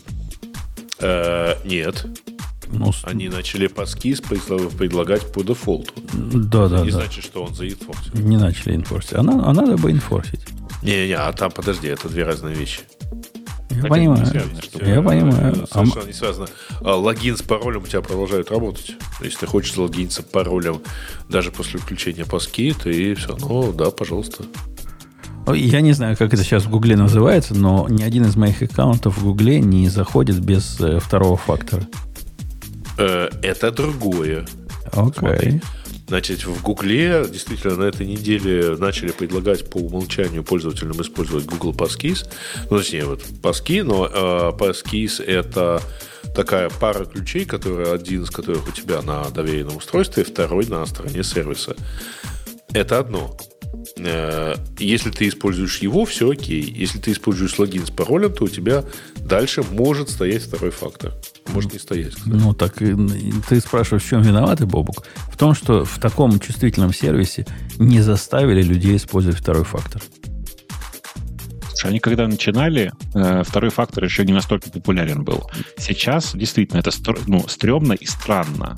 И больше того, на самом деле, там есть вина 23andMe, э, потому что, еще раз повторяюсь, ты через API можешь получить почти все данные. Ну да, пароля, пароля нет. Но все ту же генети- окологенетическую информацию, собственно, которую ты шаришь э, с другими участниками 23andMe, ты по, по API можешь получить без всяких ограничений про своих вот этих relatives. Понимаешь? Э, и вообще, в принципе, то, что смогли э, э, проверить работоспособность и скачать там порядка миллиона аккаунтов, вот этих данных вот этих аккаунтов, это тоже большой вопрос. Как они это сделали? Ну, то есть это же как бы, ну, какие-то лимиты должны быть. Где-то у кого-то пик должен был возникнуть, что внезапно миллион неучтенных запросов, понимаешь? Понимаю. Там все, все на самом деле неприятно. Тут понятно, что весь этот сервис, в принципе, его не особенно технари делали. В смысле, его делали э, генетики и технари, там, в смысле, программисты там всегда были на вторых ролях поначалу. Сейчас тоже нет, но сейчас там сильно выглядит как типичный интернет-проект, но поначалу это было вот так. И, ну, конечно, стрёмно. конечно, стрёмно. Да. Вот такие вот эти основатели Гугла, да. А что, в чем основатели Гугла? Ну, слушай, ну это ж э, жена Брина сделала первая. Ну, это же не сам Брин, это жена Брина. А он там, по-моему, инвестор, нет? Блин, слушай, ну знаешь, сколько людей там инвесторы? Я там тоже инвесторы. Что теперь? Значит, Нет, тоже виноват. Там это не, инвестор. И ты не жена Брина, мы это знаем. А слушайте, интересно, в а чатике кто-то подкинул... Э, не, вообще я не знаю, кстати, не уверен. Э, в чатике кто-то сказал, что в каком-то из другом подкасте, видимо, есть другие подкасты, представьте себе, э, говорили, что страховые компании в США купят этот архив и будут отказывать страховки. И мне даже интересно, а типа а как? То есть на, на основании чего? Что посмотришь, что какие-то там условно данные по здоровью не, не дают тебе, ну, не знаю, там страховку жизни не будут давать, потому что знают, что у тебя там, не знаю, а, генетическая да, бомба там, заложена. А что, там есть разве такие данные? Вот, во-первых, да, есть ли такие данные, во-вторых, а имеют ли они вообще такое, в принципе, э, делать? То есть, типа, если не, кто-то не, докажет, что они использовали... они имеют право использовать любые данные. Открытые нет, данные. Нет, это не так. Лег... Нет. Легально полученные, нелегально Конечно, только легально полученные данные. Конечно, ну. Да. Более того, по-моему, это должен быть то, что я как э, клиент, э, ну, типа, раскрываю это. Если не раскрываю, это причина, да, отка- там, аннулировать страховку. Не, подождите, ребята, а если у них модель какая-то что-то посчитает по каким-то данным, то это уже какие-то производные данные, и они все равно имеют право на основании них принимать решения. Вообще, вообще нет. Э, в Штатах э, получение, как бы получение или не получение, даже не так, э, оценка страховки и стоимость страховки, так же, как оценка кредита, кредита и стоимость кредита, они, треб, они, у них есть важное требование, оно должно быть explainable, в смысле, должны в любой момент времени иметь объяснение, почему ты выставил ту или иную оценку. А, и в результате, естественно, так не, получится. То есть ты не можешь э, использовать machine learning в этом, классический machine learning в этом месте. Мне тоже кажется, что этот датасет использовать, ну, только для какой-то там, не знаю, попытки identity какого-то там фрода, да, что... Гриш, э, то есть я правильно понимаю, что вот эта вот классическая история про machine learning, который оценивает вот, вот весь этот risk assessment, проводит и решает, дать тебе кредит или нет, он в данном случае не, работ, не может работать в Штатах? Он не, он, нет, он, э, короче, там есть много алгоритмических решений, где алгоритмы, которые, ну, explainable, которые, которые легко ну, объяснить. А в машин там назвать те или иные факторы.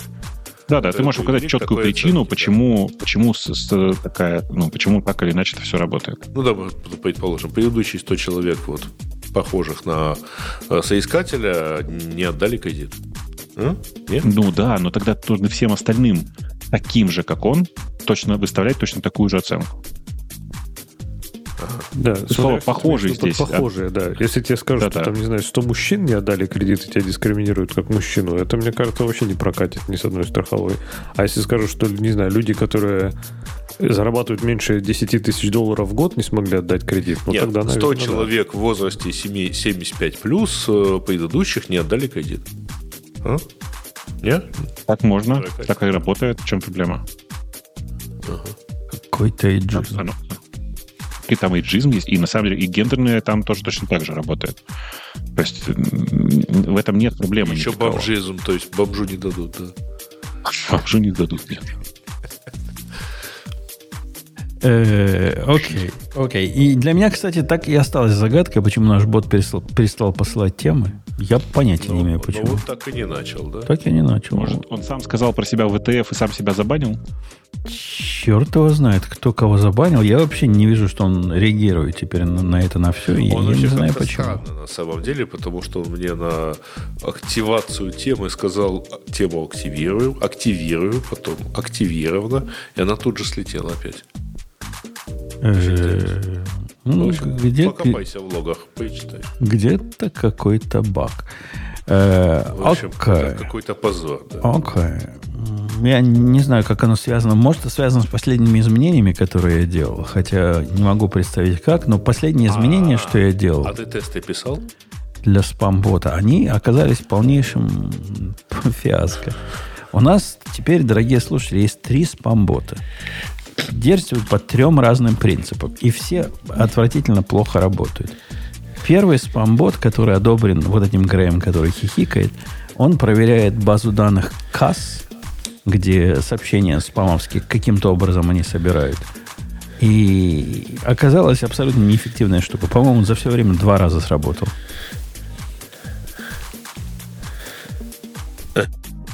Ну, то есть, а что, такая, что такая пауза-то? Ну, Очевидно же, что... Же.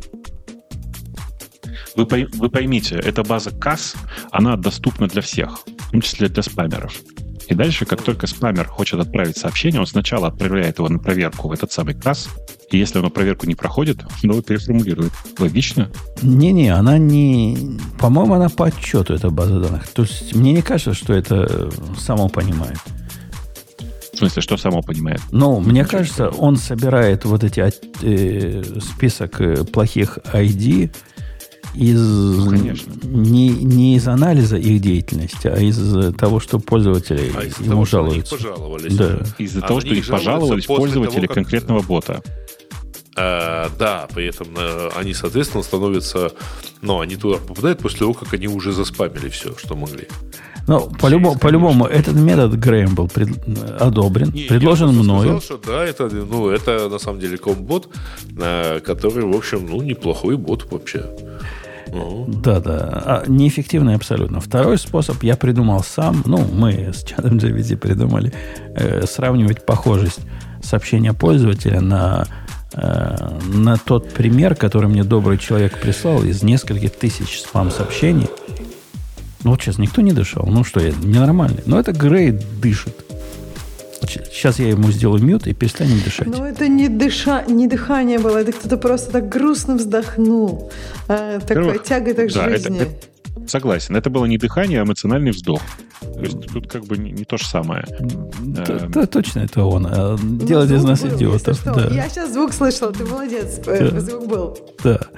Зевает, зевает, зевает нам в микрофон. Э, так вот, второй способ был по похожести токенизированных... Э, как это, Бобок, грамотно называется?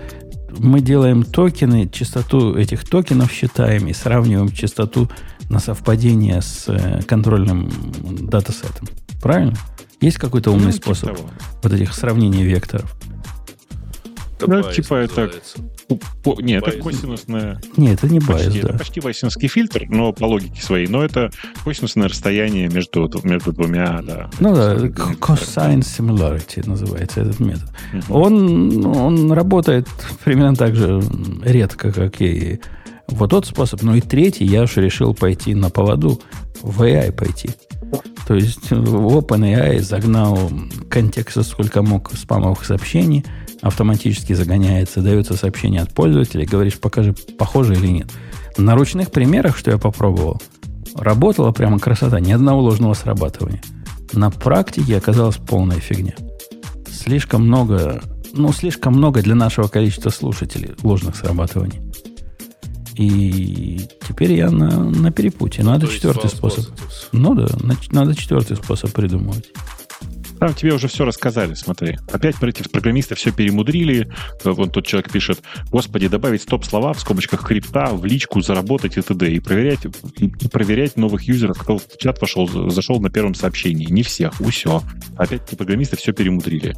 Прошу заметить, что это конкретное сообщение про крипта в личку и заработать э, точно влетело в спам. Да, да. И, собственно, способ вот этого похожести, он вполне работает по подобным образом и словил бы всех, но на практике не очень оно работает хорошо. В общем, надо, надо дальше копать. Я, я категорически не хочу заставлять людей, которые пишут первое сообщение, проходить какие-то математические квесты. И, ну, не наш это путь, правильно, заставлять там. Напиши по-русски э, чего-нибудь или там по-английски чего-нибудь, сколько там машинок с открытым верхом. Вот это все мы делать не хотим. А иначе пока плохо получается. В общем, будем думать. Будем думать.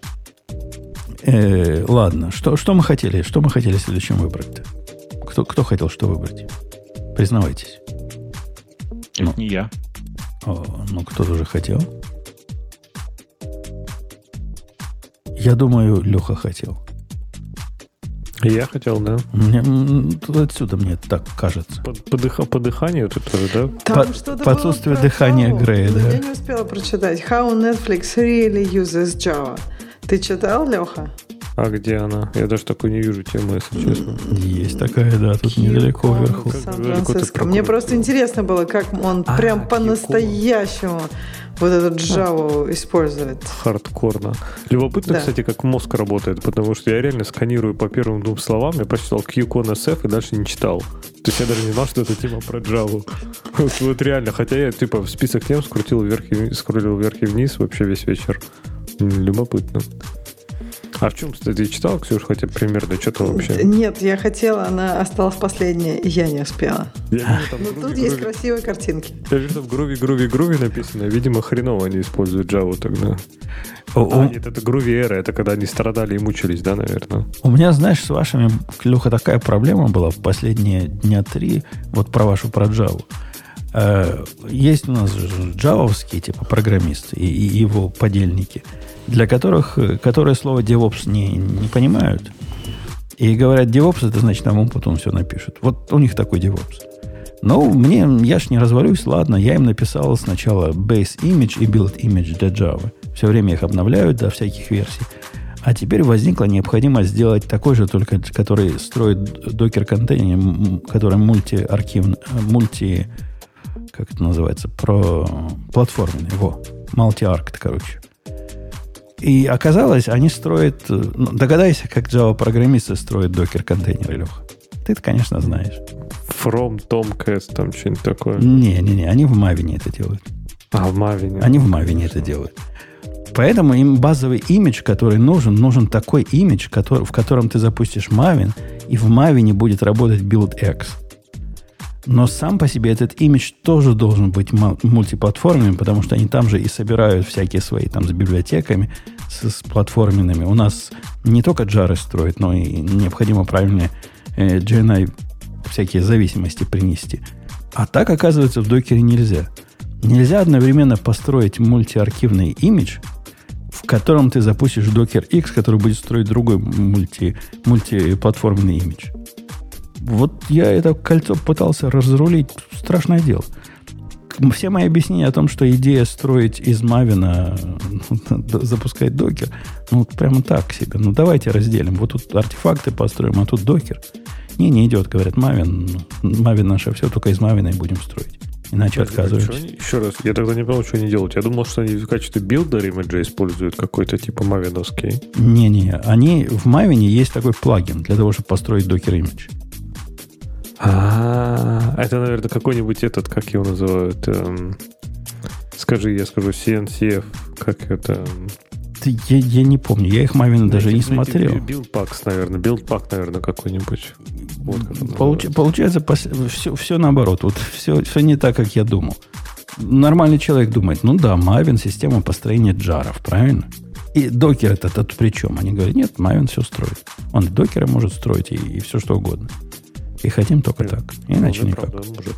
И правда может. Ну, вот, аккуратненько джарничек, джарничек сгенерить, как в старину, и положить куда надо, в томкат. Да, да. Ну, вот так, так и живем. Я не помню, к чему это. К тому, как Java используется где-то. Статья, я пытался да. тебе да, дать я время. Я посмотрел статью. Я не понял, честно. Может быть, ты мне дал недостаточно времени. Но первая картинка у них э, это много квадратиков с надписью Groovy. А потом почему-то в следующей пропадает любое упоминание языка и написано GraphQL Federated Era. И как, почему, видимо, с Groovy было плохо, но стало хорошо с GraphQL. В общем, полнейшая загадка. Но я так понимаю, что Java Netflix использует очень активно, насколько я знаю, по состоянию там год-два назад. Они, во-первых, в свое время, они же создали практически весь, весь стек это микросервисов, то есть весь э, Spring Cloud, оригинальный Spring Cloud, это, по сути, был стек э, Netflix и через какое-то время только его там переписали. И сейчас, не знаю, насколько они там э, именно Spirit Cloud используют, но, насколько я знаю, Java они там в хосты в гриву гоняют у себя. Ну, подробности, подробности там, а, какие-нибудь должны быть какие-нибудь горячие подробности. Как? Говорят, что они там внутри какие-то свои даже поддерживают. Они напи- написали... А, саппорт, наверное, написано, что они поддерживают, например, Azul, Zulu 17 и э, разные билды. Но я так понимаю, поддерживают не в смысле, что они сами его мейнтейнят. Скорее всего, в смысле поддерживают, в смысле используют где-то на серверах. Ну, вообще неплохо. Может, может... 1800 приложений, 1500 библиотек, GDK 21 тестируют. Сейчас они на GDK 17. Неплохо, красавчики.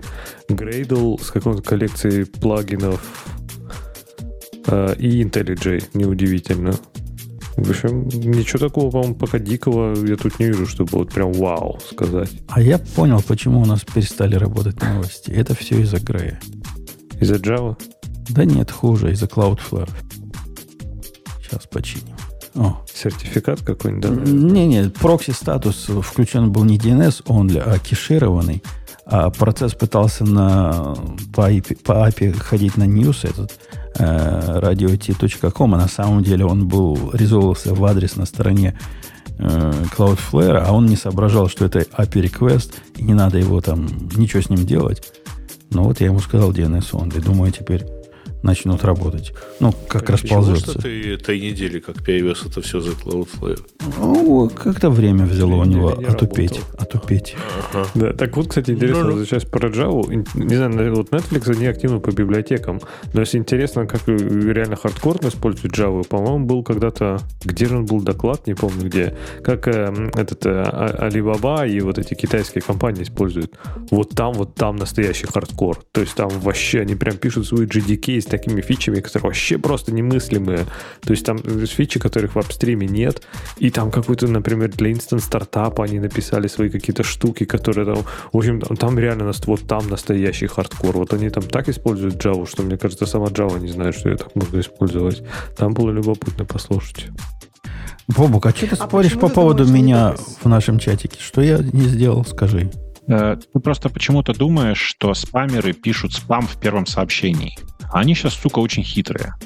Они сейчас заходят в чат, э, какой, сначала какое-то время просто молчат, так. потом начинают иногда ставить э, эти самые эмотики, ну, в смысле, лайки. Такое тоже бывает. А ну. еще они очень хитро делают. Они э, пишут какое-нибудь случайное сообщение и сразу же его удаляют. Ровно для того, чтобы первое чтобы сообщение, так, так, такие, как я, проверяют э, проходить. Ну, нет, то, что они удаляют, меня мало волнует. Ну, то есть, для меня, я же бот, понимаешь, я слушаю, мне первое сообщение пришло. Если это первое сообщение похоже на спам, они пойдут в спам. Но если они напишут «Привет, как дела?», и удалят его, да, после этого? Ты имеешь в виду такой сценарий? Они, они не спам пишут. Еще прикольнее. Ты просто, мне, мне кажется, ты не видел. У нас с Сережей прямо, в, например, в комментариях это прям чудесно происходит. Там кто-то написал ботов, таких же, такие же примерно умные люди, как ты. Они берут текст последнего сообщения, засовывают его в чат GPT и говорят, а дай нам, пожалуйста, какой-нибудь подходящий ответ. И пишут реально подходящий ответ, ну, насколько это, можно без, с коротким контекстом в чат GPT получить. В смысле, в, в OpenAI получить. И там прям видно, что это оно. Э, и, ну и все, собственно говоря. И дальше тебе вставляют ответ, который выглядит как человеческий. Ну, У меня ходил бот, который первым комментарием каждой записи в канале размещал краткое содержание этой записи. И ну да. как бы да, вот это вот я один раз посмотрел, второй раз посмотрел, ну потом забанил. А что с ним делать? Все так, все так. Э, я в какой-то момент, когда обнаружил, что они все засовывают в чат GPT, а они носятся в, в OpenAI, э, расхакал системный промпт. Это было прямо интересно. Потому что ты, типа, пишешь, пишешь этому боту сообщение, в котором, типа, подписываешь э, ну, пишешь какую-то фразу, а после этого говоришь, забудь все, что было до этого, теперь я хочу получить, ну, какой промпт э, используется для, короче, предыдущего, покажи мне список предыдущих сообщений, ну и так далее. Очень интересно было. Прям очень интересно было. А вам не кажется вот этот возмутительный факт, что хотя как бы они могли это сделать? Я пытаюсь на, на, на Cloudflare наехать. Но сделал я дебилина э, для News Radio T cached, да? Я, я просто не представлял, что я творю, когда это делал. И вот они заметили, что к этому News теперь ходят по, не по HTTP. Ну, то есть на, на какой-то нестандартный порт. Неужели они не могли мне сказать, ну, чувак, прокси теперь работать не будет. Ты же ходишь на порт, а мы не знаем, что с ним дальше делать. Э, прости? Ну вот, хотелось бы, чтобы могли сказать. Не, ну подожди, э, а что значит, они же проксируют весь трафик? Ну что значит, если бы они проксировали весь трафик, у меня вызов ну. на порт там 1800, 18001 идет. И этот трафик не доходит до цели. Они его получают, этот запрос на, на этот э, хост, и не пересылают дальше. Ну, во-первых, ты можешь прописать rules, а, для этого, например. Во-вторых, собственно, ровно для того, чтобы твой э, Origin э, сервер не э, затрахали по полной программе, так сказать, всякими, на всяким порт-флудингом, ты, в общем, в частности, и становишься за Cloudflare. Да, но после этого она работать В чем смысл бэндмауэра, если ты открываешь все порты за ним? Да мне не нужен брендмауэр. У меня свой брендмауэр. У меня DNS-сервер нужен был.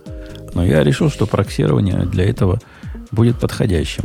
Подходящей идеей. Но оказалось неподходящей. Ладно, сам виноват. Не, ну, на самом деле, ты мог, конечно, ходить, а, потому что ты совершенно свободен принимать любые э, соединения не только через Cloudflare, например, на своем э, итоговом сервере, это раз.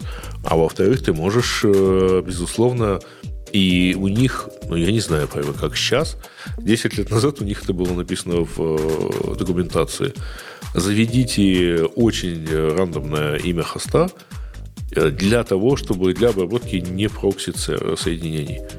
То есть ты можешь сделать что-нибудь там типа Direct 16683 23 тысячи, а, точка имя хоста, точка, ну, имя домена – вот. И э, сказать для этого хоста, ну, типа, нет, это не, это не прокси-соединение, только DNS. И ходить на него, ну, как бы в надежде, что никто его не подберет. Ну, окей, окей. Окей, я его отменил. Мне кажется, если я сейчас выберу какую-то тему, я, я чисто для прикола сейчас какую-то тему выберу, а вы про нее расскажете. Она Чисто должна... Например, а, темы слушателей. Она... Не, ну тему слушателей какой-то плохой пример. Сейчас ну, какой-то... Сейчас прям пора уже. Да, но... Ну, мы... выбери что-нибудь другое для более просто... Вот. Чат GPT может искать в вебе в реальном времени. Раз, сделать текущий. Опаньки, менты, все пришло. А? Как вам диагностика в реальном времени? Все работает. Мне, мне понравилась фраза open комменты. Э, слушай. Да, э, я тоже, я лет, я не знаю, сколько пришло. не слышала. Ты просто, это, я не знаю, какие-то возродил детские воспоминания. Воспоминания разблокированы буквально. Там кто-то пишет э, в очередной раз прекрасную идею. Надо сделать, значит, white-лист ответственных пользователей и эмоджи какашек, от которых считается как сигнал для бана. Понимаете, это отвратительно, но в API Telegram нет простого способа считать эти самые 3-5 э, какашек. Там вообще нет простого способа получить эти, э, получить список. Даже не так. Э, нет простого способа подписаться на канал и получать все, например, э, эмоции, которые люди ставят. Там просто в этом смысле трэш. Это прям очень неудобно, и я очень переживаю по этому поводу, честно вам скажу. Но я э, это в чат, в чат API нету, да? Но в полном наверняка есть. Вот в этом, который с жуткими жуткими месседжами. Тебе кузнечик. Ты сходи попробуй. Там тоже нет. Там тоже Я нет. Сейчас скажу, почему там нет. Но. Потому что вообще-то, ну, не так, там есть очень сложный способ их получить. И логика в этом, ну, в том, почему их нет, она понятна. Дело в том, что Telegram не присылает и не читает тебе обновления от этих, ну, про эти все эмодзи до тех сообщений, которые у тебя в Telegram-клиенте не на экране. Понимаешь? Ага. Ну, make sense, оптимизация, Логично, да? да. Конечно. Они в этом месте оптимизировали. А сделать возможность для деоптимизации я таки простого способа не нашел. А проходить вверх по каждому сообщению раз в какое-то время и запрашивать у него эмодзи, мне кажется, это трэш какой-то, и Telegram тебя просто забанит. Могут, могут, да, могут. Могут. Это, это, кстати, довод, Леха, был от моего чувака, который все хотел в Мавине делать. Я его не очень понял, но он сказал, что если мы будем докер-файлы строить в наружу, э, для своих любимых Maven ов, то в результате у нас кеширование зависимости перестанет работать, нас Maven Central забанит. Как-то слишком глубоко. Да, я тоже не понял. Ты видел хоть одного человека, которого Maven Central забанил? Нет, я вообще не представляю, что надо сделать, чтобы Maven Central забанил. Но у него был point, что вот если ты не кешируешь в M2 директории все свои зависимости, а на каждый build их будешь брать, что, на мой взгляд, вообще не грех никакой то у тебя за это момент Астрал забанит. Не, и, их можно, ну, типа, можно, мне кажется, туда их складывать в этот VM2, чтобы побыстрее было. Ну, чтобы прям забанили. Ну, смотря, конечно, сколько если вы билдите, может быть, 100 тысяч раз в час, то, наверное, нас забанят. Ну, при, мне кажется, более-менее нормальным CIM, когда, ну, сколько ты билдишь, ну, несколько раз в час, например, да. 10 ну, раз в день он билдит, да. Мне кажется, ничего не будет, я думаю, абсолютно. Давайте, давайте все-таки к теме вернемся. Тема странная, зачем ты ее добавил, непонятно, потому что она на самом деле и так, эта функция, в общем, была. Эм, в чат GPT появилось, э, там можно выбирать разные режимы, и появился режим э, с включенным поиском в Bing. Но на самом деле это не поиск в Bing, а всего лишь, э, не только всего лишь, плохо сказал, а это просто возможность для чат GPT ходить нормально в интернет. Э, нормально это в смысле с э, доступом к поиску, к разным другим свойствам. То есть прям он прям становится, человек становится таким ассистентом, который умеет нормально ходить в интернет. Это большая штука. То есть это прям э, сильно, сильно значимое улучшение продукта, так же, как и Дали, Дали 3, которые включили, который, мне кажется, всем понравился.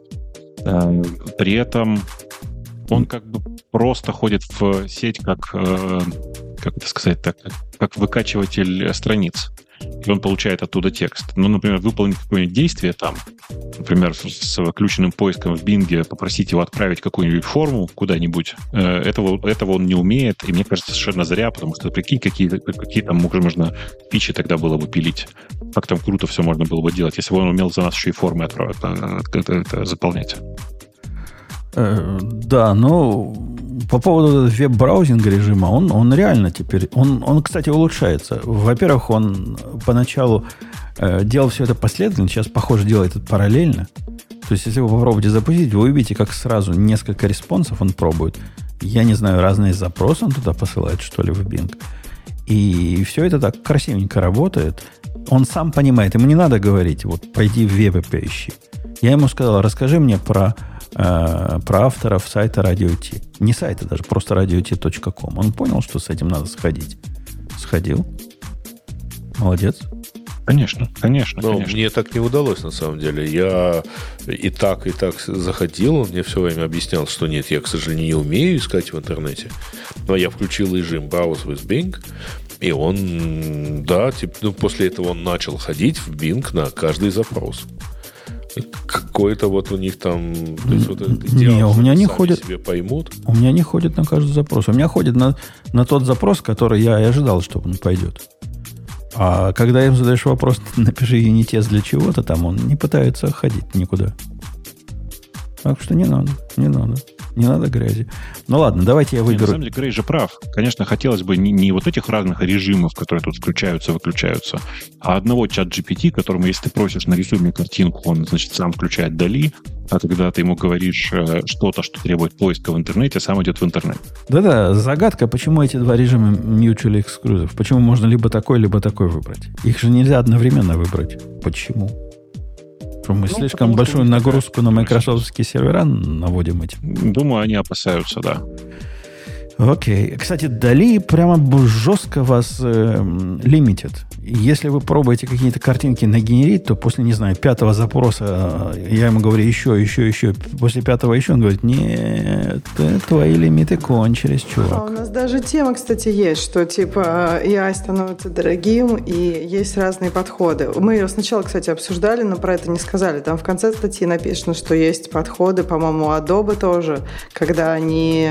Нет, Adobe, по-моему, просто берет много денег, а еще один подход – это когда у тебя есть...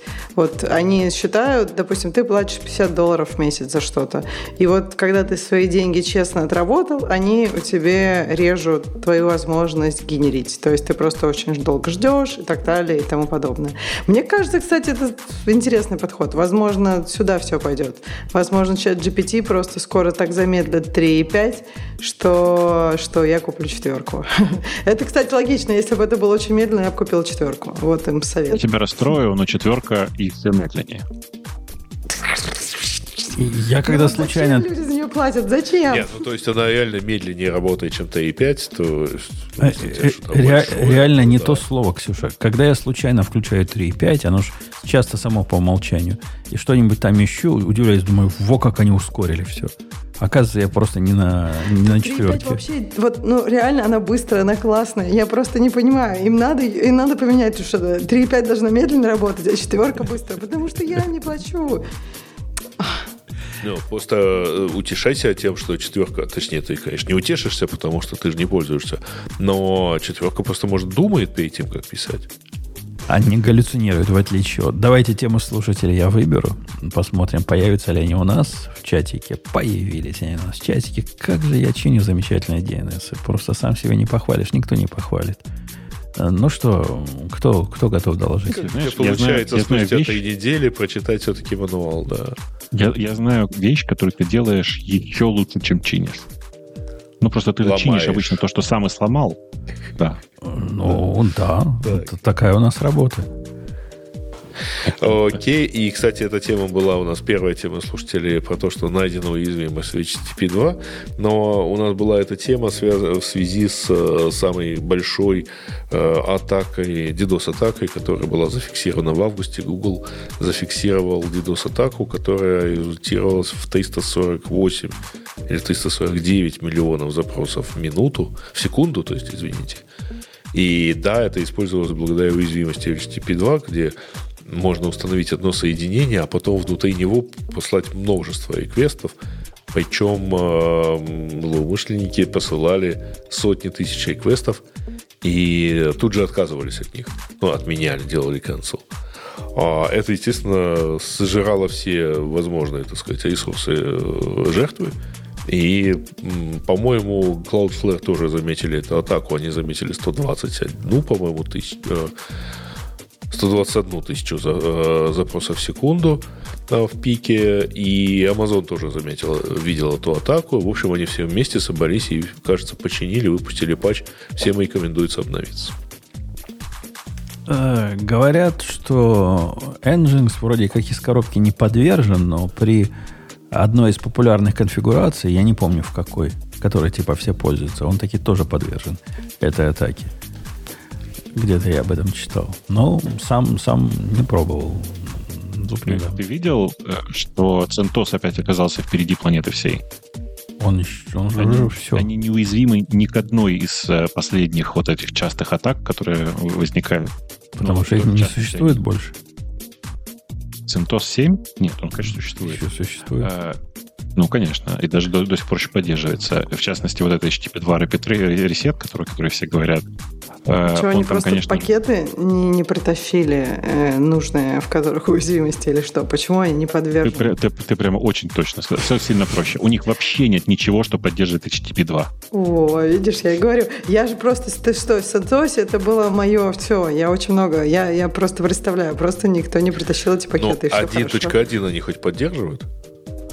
Ну, конечно. Извините за троллинг. Да. А, окей, что дальше рассказывают нам слушатели? Грей? А, Пишут про Кристал, который мы не упоминали. Это неправда. Мы про Кристал говорили пару раз. Э, Ничего там такого особенно интересного нет. Это, по сути, Ruby, э, язык, похожий на Ruby, который компилируемый. Э, Ну, типа, приятно, Он, он же на но- Erlang, да, по-моему, в, это, в Erlang VM работает, нет? Нет, он компилируемый прям. А Ты путаешь с э, другим на букву C. Как, же- Да. как же? С эликсиром путаешь, наверное. А, да, точно. Вот, я думал, что это эликсир, что прикольно, а тогда нет, тогда не, не Не-не-не, нет. Кри- Эликсир тоже очень сильно похож на Ruby, Crystal сильно, сильно похож на Ruby. Но Crystal это прямо компилятор. Нативно это все. Вот.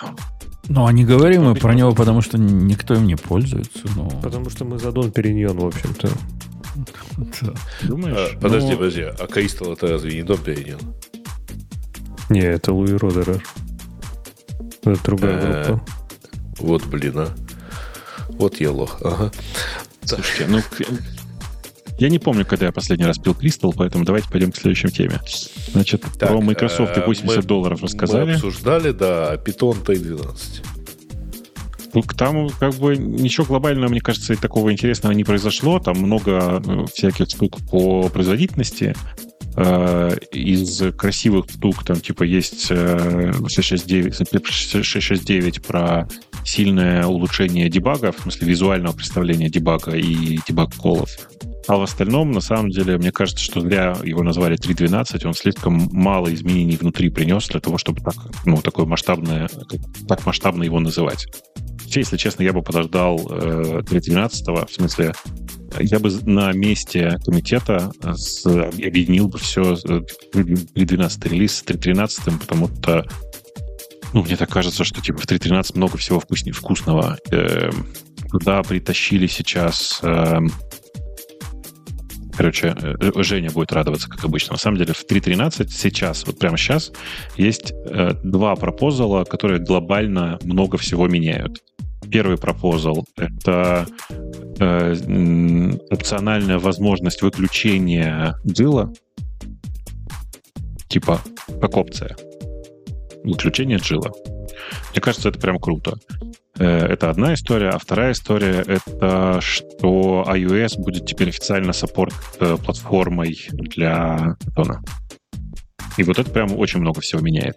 Типа, если чуваки прям будут сами держать поддержку iOS, то Python можно будет встраивать в работающие на iOS приложения. И вот тут можно будет танцевать самбу. А, отклю... а отключение... А как? А что, вот что, что тут имеется в виду? Что значит встраивать? Ну, ты смотри, ты берешь, например, э, реализуешь у себя в своем чудесном приложении ага. э, такие функции, как э, э, рисовать, набрасывание кнопок на канвас э, и э, реакции на них. А дальше угу. ты все это э, в своем iOS приложении делаешь внутри в, скриптов, в скриптовом языке. Красота же. А оно компилируется потом, и у юзера оно нормально уже ранится, да? Ну, у, у, у юзера оно... Нет, у юзера оно вместе с интерпретатором питона внутри приложения. Очевидно же. А оно Для не тех, будет... кому было мало электрона, да, а не будет оно медленновато? Кадры да нет, там конечно. терять? Нет. А, ну конечно. тогда... Ну, на фоне React Native ничего медленновато не А, нет. на фоне React Native понятно. Я имею в виду по сравнению с Native. Это же интерпретатор. Не, ну это же промежуточное, это же промежуточное звено эволюции такое, понимаешь? Типа, хочу писать приложение на iOS на питоне. Ну, это ну, как типа, хочу приложить на JavaScript, да, в React Native? Да, да, да, ровно оно, ровно ага. оно. То есть это ну, типа давайте React Native только со вкусом питона. Ну, ну окей. на самом деле, на самом деле можно по-другому пойти и сказать, а что бы нам не... На самом деле, React, условно, как React Native, но со вкусом питона, это Kiwi, который пишется через K-I-V-Y.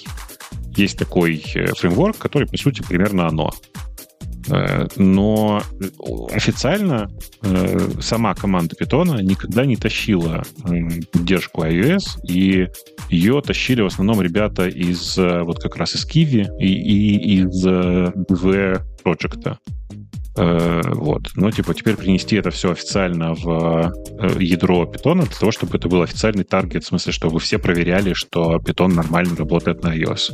Это довольно приятная штука сама по себе. Слушай, а меня вот эта предыдущая тема, я со стека не могу снять. Но вот от отключения джила в конкретном интерпретаторе, да, ты говоришь, то есть в конкретном своем скриптике ты можешь отключить. А как оно будет на практике выглядеть? Это что значит? То есть у тебя есть приложение, когда тебе джил надо отключать? Когда, например, у тебя там мультитрейдинг какой-то есть, правильно? Ты хочешь настоящий, честный мультитрейдинг. У меня, у меня есть у тебя другой ответ, опять же, выше уровнем. Э, тебе нужно отключать джил в тех ситуациях, когда твой код без джила будет работать быстрее. Ну, быстрее это ладно, но это же питон, он же может работать быстрее, но некорректно. Но если у тебя там внутри какая-то библиотека, которая про безджиловый режим ничего не знает, то как она будет работать? Ну, я же тебе говорю, проверяй сам. Ну, это прямо дофига проверять всего надо. Все свои зависимости проверяй. Подходят они к безджиловому режиму или нет, это вообще... Конечно. Не-не, там, еще раз, там много интересных вопросов вообще на тему того, как, как это все должно работать. Но ради интереса, если у тебя будет время, потом посмотри, это, это PEP 0703, короче, PEP 0703 вроде бы. Он довольно старый, уже давно, давно висит, и там много интересных вопросов на тему того, как это все должно правильно работать. Вот. И, ну, там, да, много действительно сложностей возникает. Okay. Видишь, это же как бы способ двигаться вперед. Ну да, ну способ такой будет. Я, я боюсь, что у вас появится еще одна параллельная вселенная, совместимая с Node.js модом, несовместимая с Node.js модом. Ну, ничего плохого в этом нет. Тут, видишь, совместимость, она же будет только на уровне э, тех э, модулей, которые написаны на C. Понимаешь? Э, да?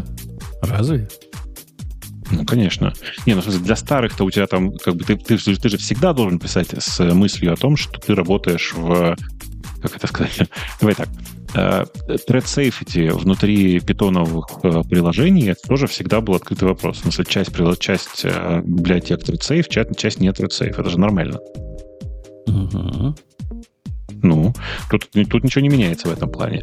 А вот в отношении скомпилированных C-экстеншенов там, ну, есть вопросы, как их дистрибутировать, потому что там же вызовы разные получаются с джилом и без джила. И, ну, работать нужно, соответственно, внутри экстеншенов в, в, двух разных режимах. Тут тоже есть, короче, много вопросов. Но по факту вот сейчас есть такое предложение, что есть, есть продвижение, и вроде бы как в 3.13 должен войти вот этот uh, Disabled Jill для интерпретатора.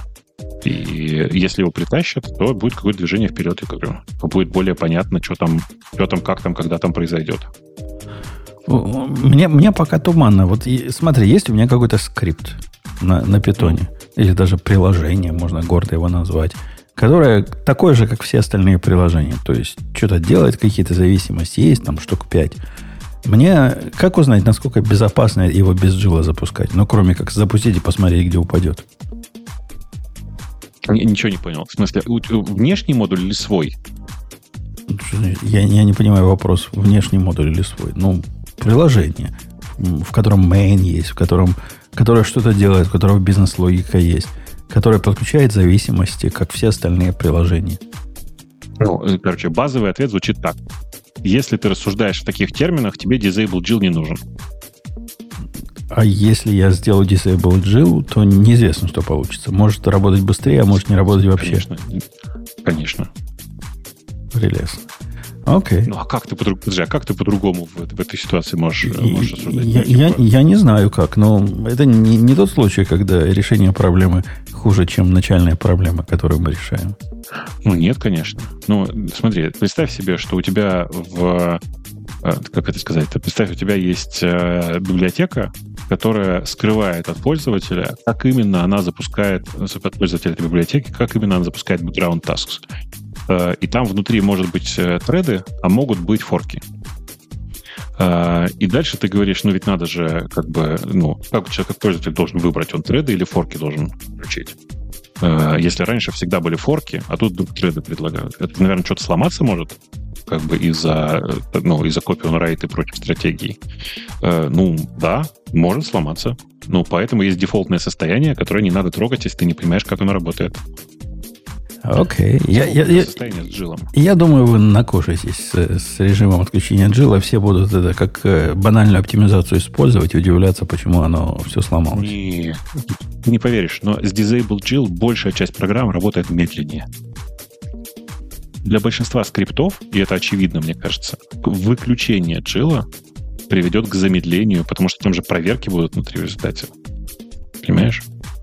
Ну, ты предполагаешь, что эти проверки накладных расходов несут больше, чем джил несет? Не, я не, не, не предполагаю, я знаю. Почему э, Гвида долгое время был против извлечения джила? Потому что на огромном количестве скриптов, которые там существовали, было проверено. Типа, как работать все это будет с джилом или без джила, если мы обложим это проверками хотя бы в очевидных местах. И в подавляющем большинстве, это там больше 90%, э, программ работали просто медленнее. Интересно, же, интересное же, наблюдение, интересное. Ты же не забывай, что у тебя большая часть приложений, они, ну, они не, мульти, не мультитредные, они ну, в один тред работают.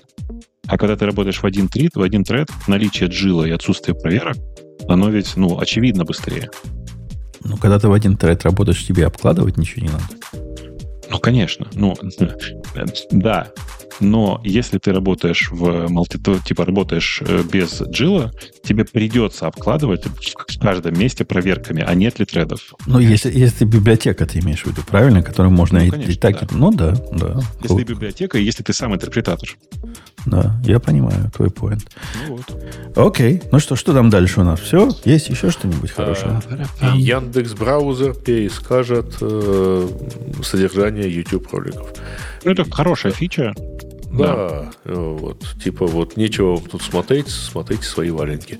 А, вот, может быть, ну вообще у них и до этого была фича, например, автоматического дубляжа, да, в некоторых случаях. Или Слушай, э, ты не называй это словом дубляж. Это прям сильно сказано. Ну, Там, ну, типа, автоматического перевода. перевода да, да. Да, ну, да, такие да, фичи уже были, то есть они умеют анализировать прямо на уровне браузера э, ролик, который, так сказать, вот вы сейчас начнете смотреть и подставить вам там, э, раз уж вы как целевая аудитория браузера, именно этого браузера, не желаете никогда знать английский язык, ну, вот вам переведут. Окей. А, что дальше? И, и AI попросили создать шагающего робота. Я, честно говоря, я не читал эту статью, простите. Я тоже не читал. А, и что получилось? Пусть те, кто а, читал, нам расскажут. Фигня такая, типа Лего. А, и в итоге, ну, там, видимо, что-то произошло. Докер-образ для macOS. Ну, это macOS контейнер, по-моему, оно уже было в темах, нет? А я, я, кстати, не очень понимаю, чего они так все возбуждаются от этого. То есть это возможность сделать что? Вот эта версия 0.01. macOS, внутри macOS. И это надо зачем? Написано. Не знаю, но для CI, наверное, всяких. Ксюша нам ответит, зачем это надо. Наверняка ты ждала, Ксюш. И тут, наконец-то. Нет, macOS не отвечу. Пускай на свифте как Никто не понимает, мне кажется. тебе не нужны. Ну, типа, у, te, у тебя есть какие-то серверные приложения или не обязательно mm-hmm. серверные скрипты, которые работают на MPC. И ты хочешь их в контейнерах, например, тестировать. Почему бы нет? Они как-то говорят, что вот у нас возможность запускать контейнеры есть на нативным образом на Linux, Solaris, FreeBSD и даже на Винде, а на Mac как это относится к запуску контейнеров? Да, они наверняка контейнер D просто реализовали, протокол для, используя маковские там ядреные API. Ну, У них же тоже, наверное, jail Типа свой, свой на, нативные контейнеры, да. Но, До этого не было нативных. Ну, а почему так прямо не сказать? Почему они это показывают как э, запуск macOS внутри macOS? Так а что это ядро-то у тебя макосовское же? Ну, сказали бы по-русски, у нас теперь нативный докер D и все, и мы бы поняли. И не, не сидели бы, репу не чесали. Но по-любому... Не докер, не докер D именно, а контейнер D. Контейнер D, да. Э, ну, по-любому, это версия 0.01, что не внушает пока больших, э, большого желания так даже пробовать. Ну, поживем, пока выйдет хотя бы 0.1.0. Э, все остальное, по-моему, уже пошло в, в нолики, нет?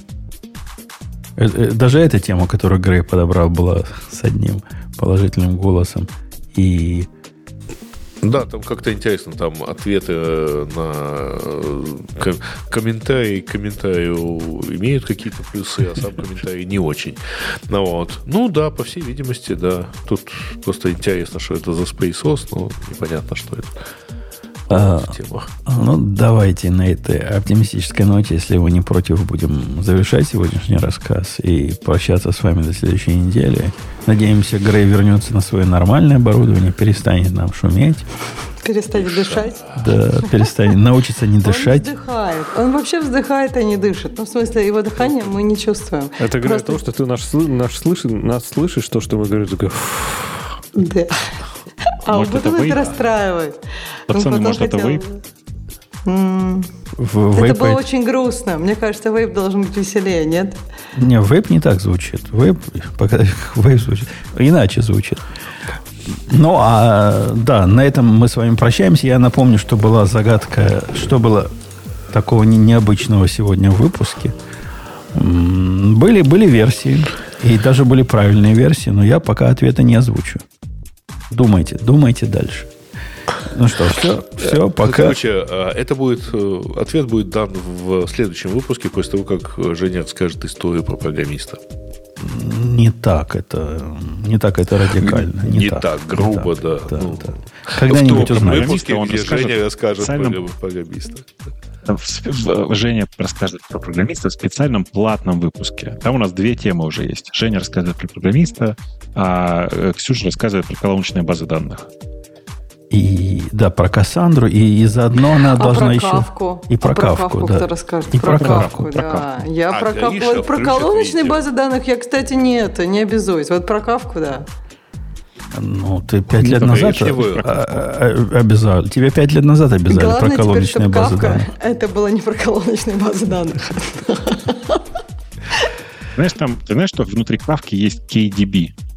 И KSQL. Все, что угодно, да, внутри кавки. Внутри кавки да. нет пока только э, ну, библиотеки для рисования визуального интерфейса, но я думаю, что добавят в следующем релизе. Мне кажется, надо и AI туда добавить, и все станет хорошо. Кавка Скоро. плюс AI. Скоро. И, маф, и мафа медленных углеводов. А, а кавка на AI будет ходить вокруг и всех пересаживать да. на кавку, да, заменять все базы данных на кавку у всех.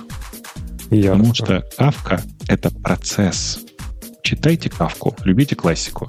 Давайте на этом прощаться, мне кажется. Да? Давайте. Хороший, э, приятный выпуск. Все, пока, до следующей недели. Услышимся. Пока. Пока. пока.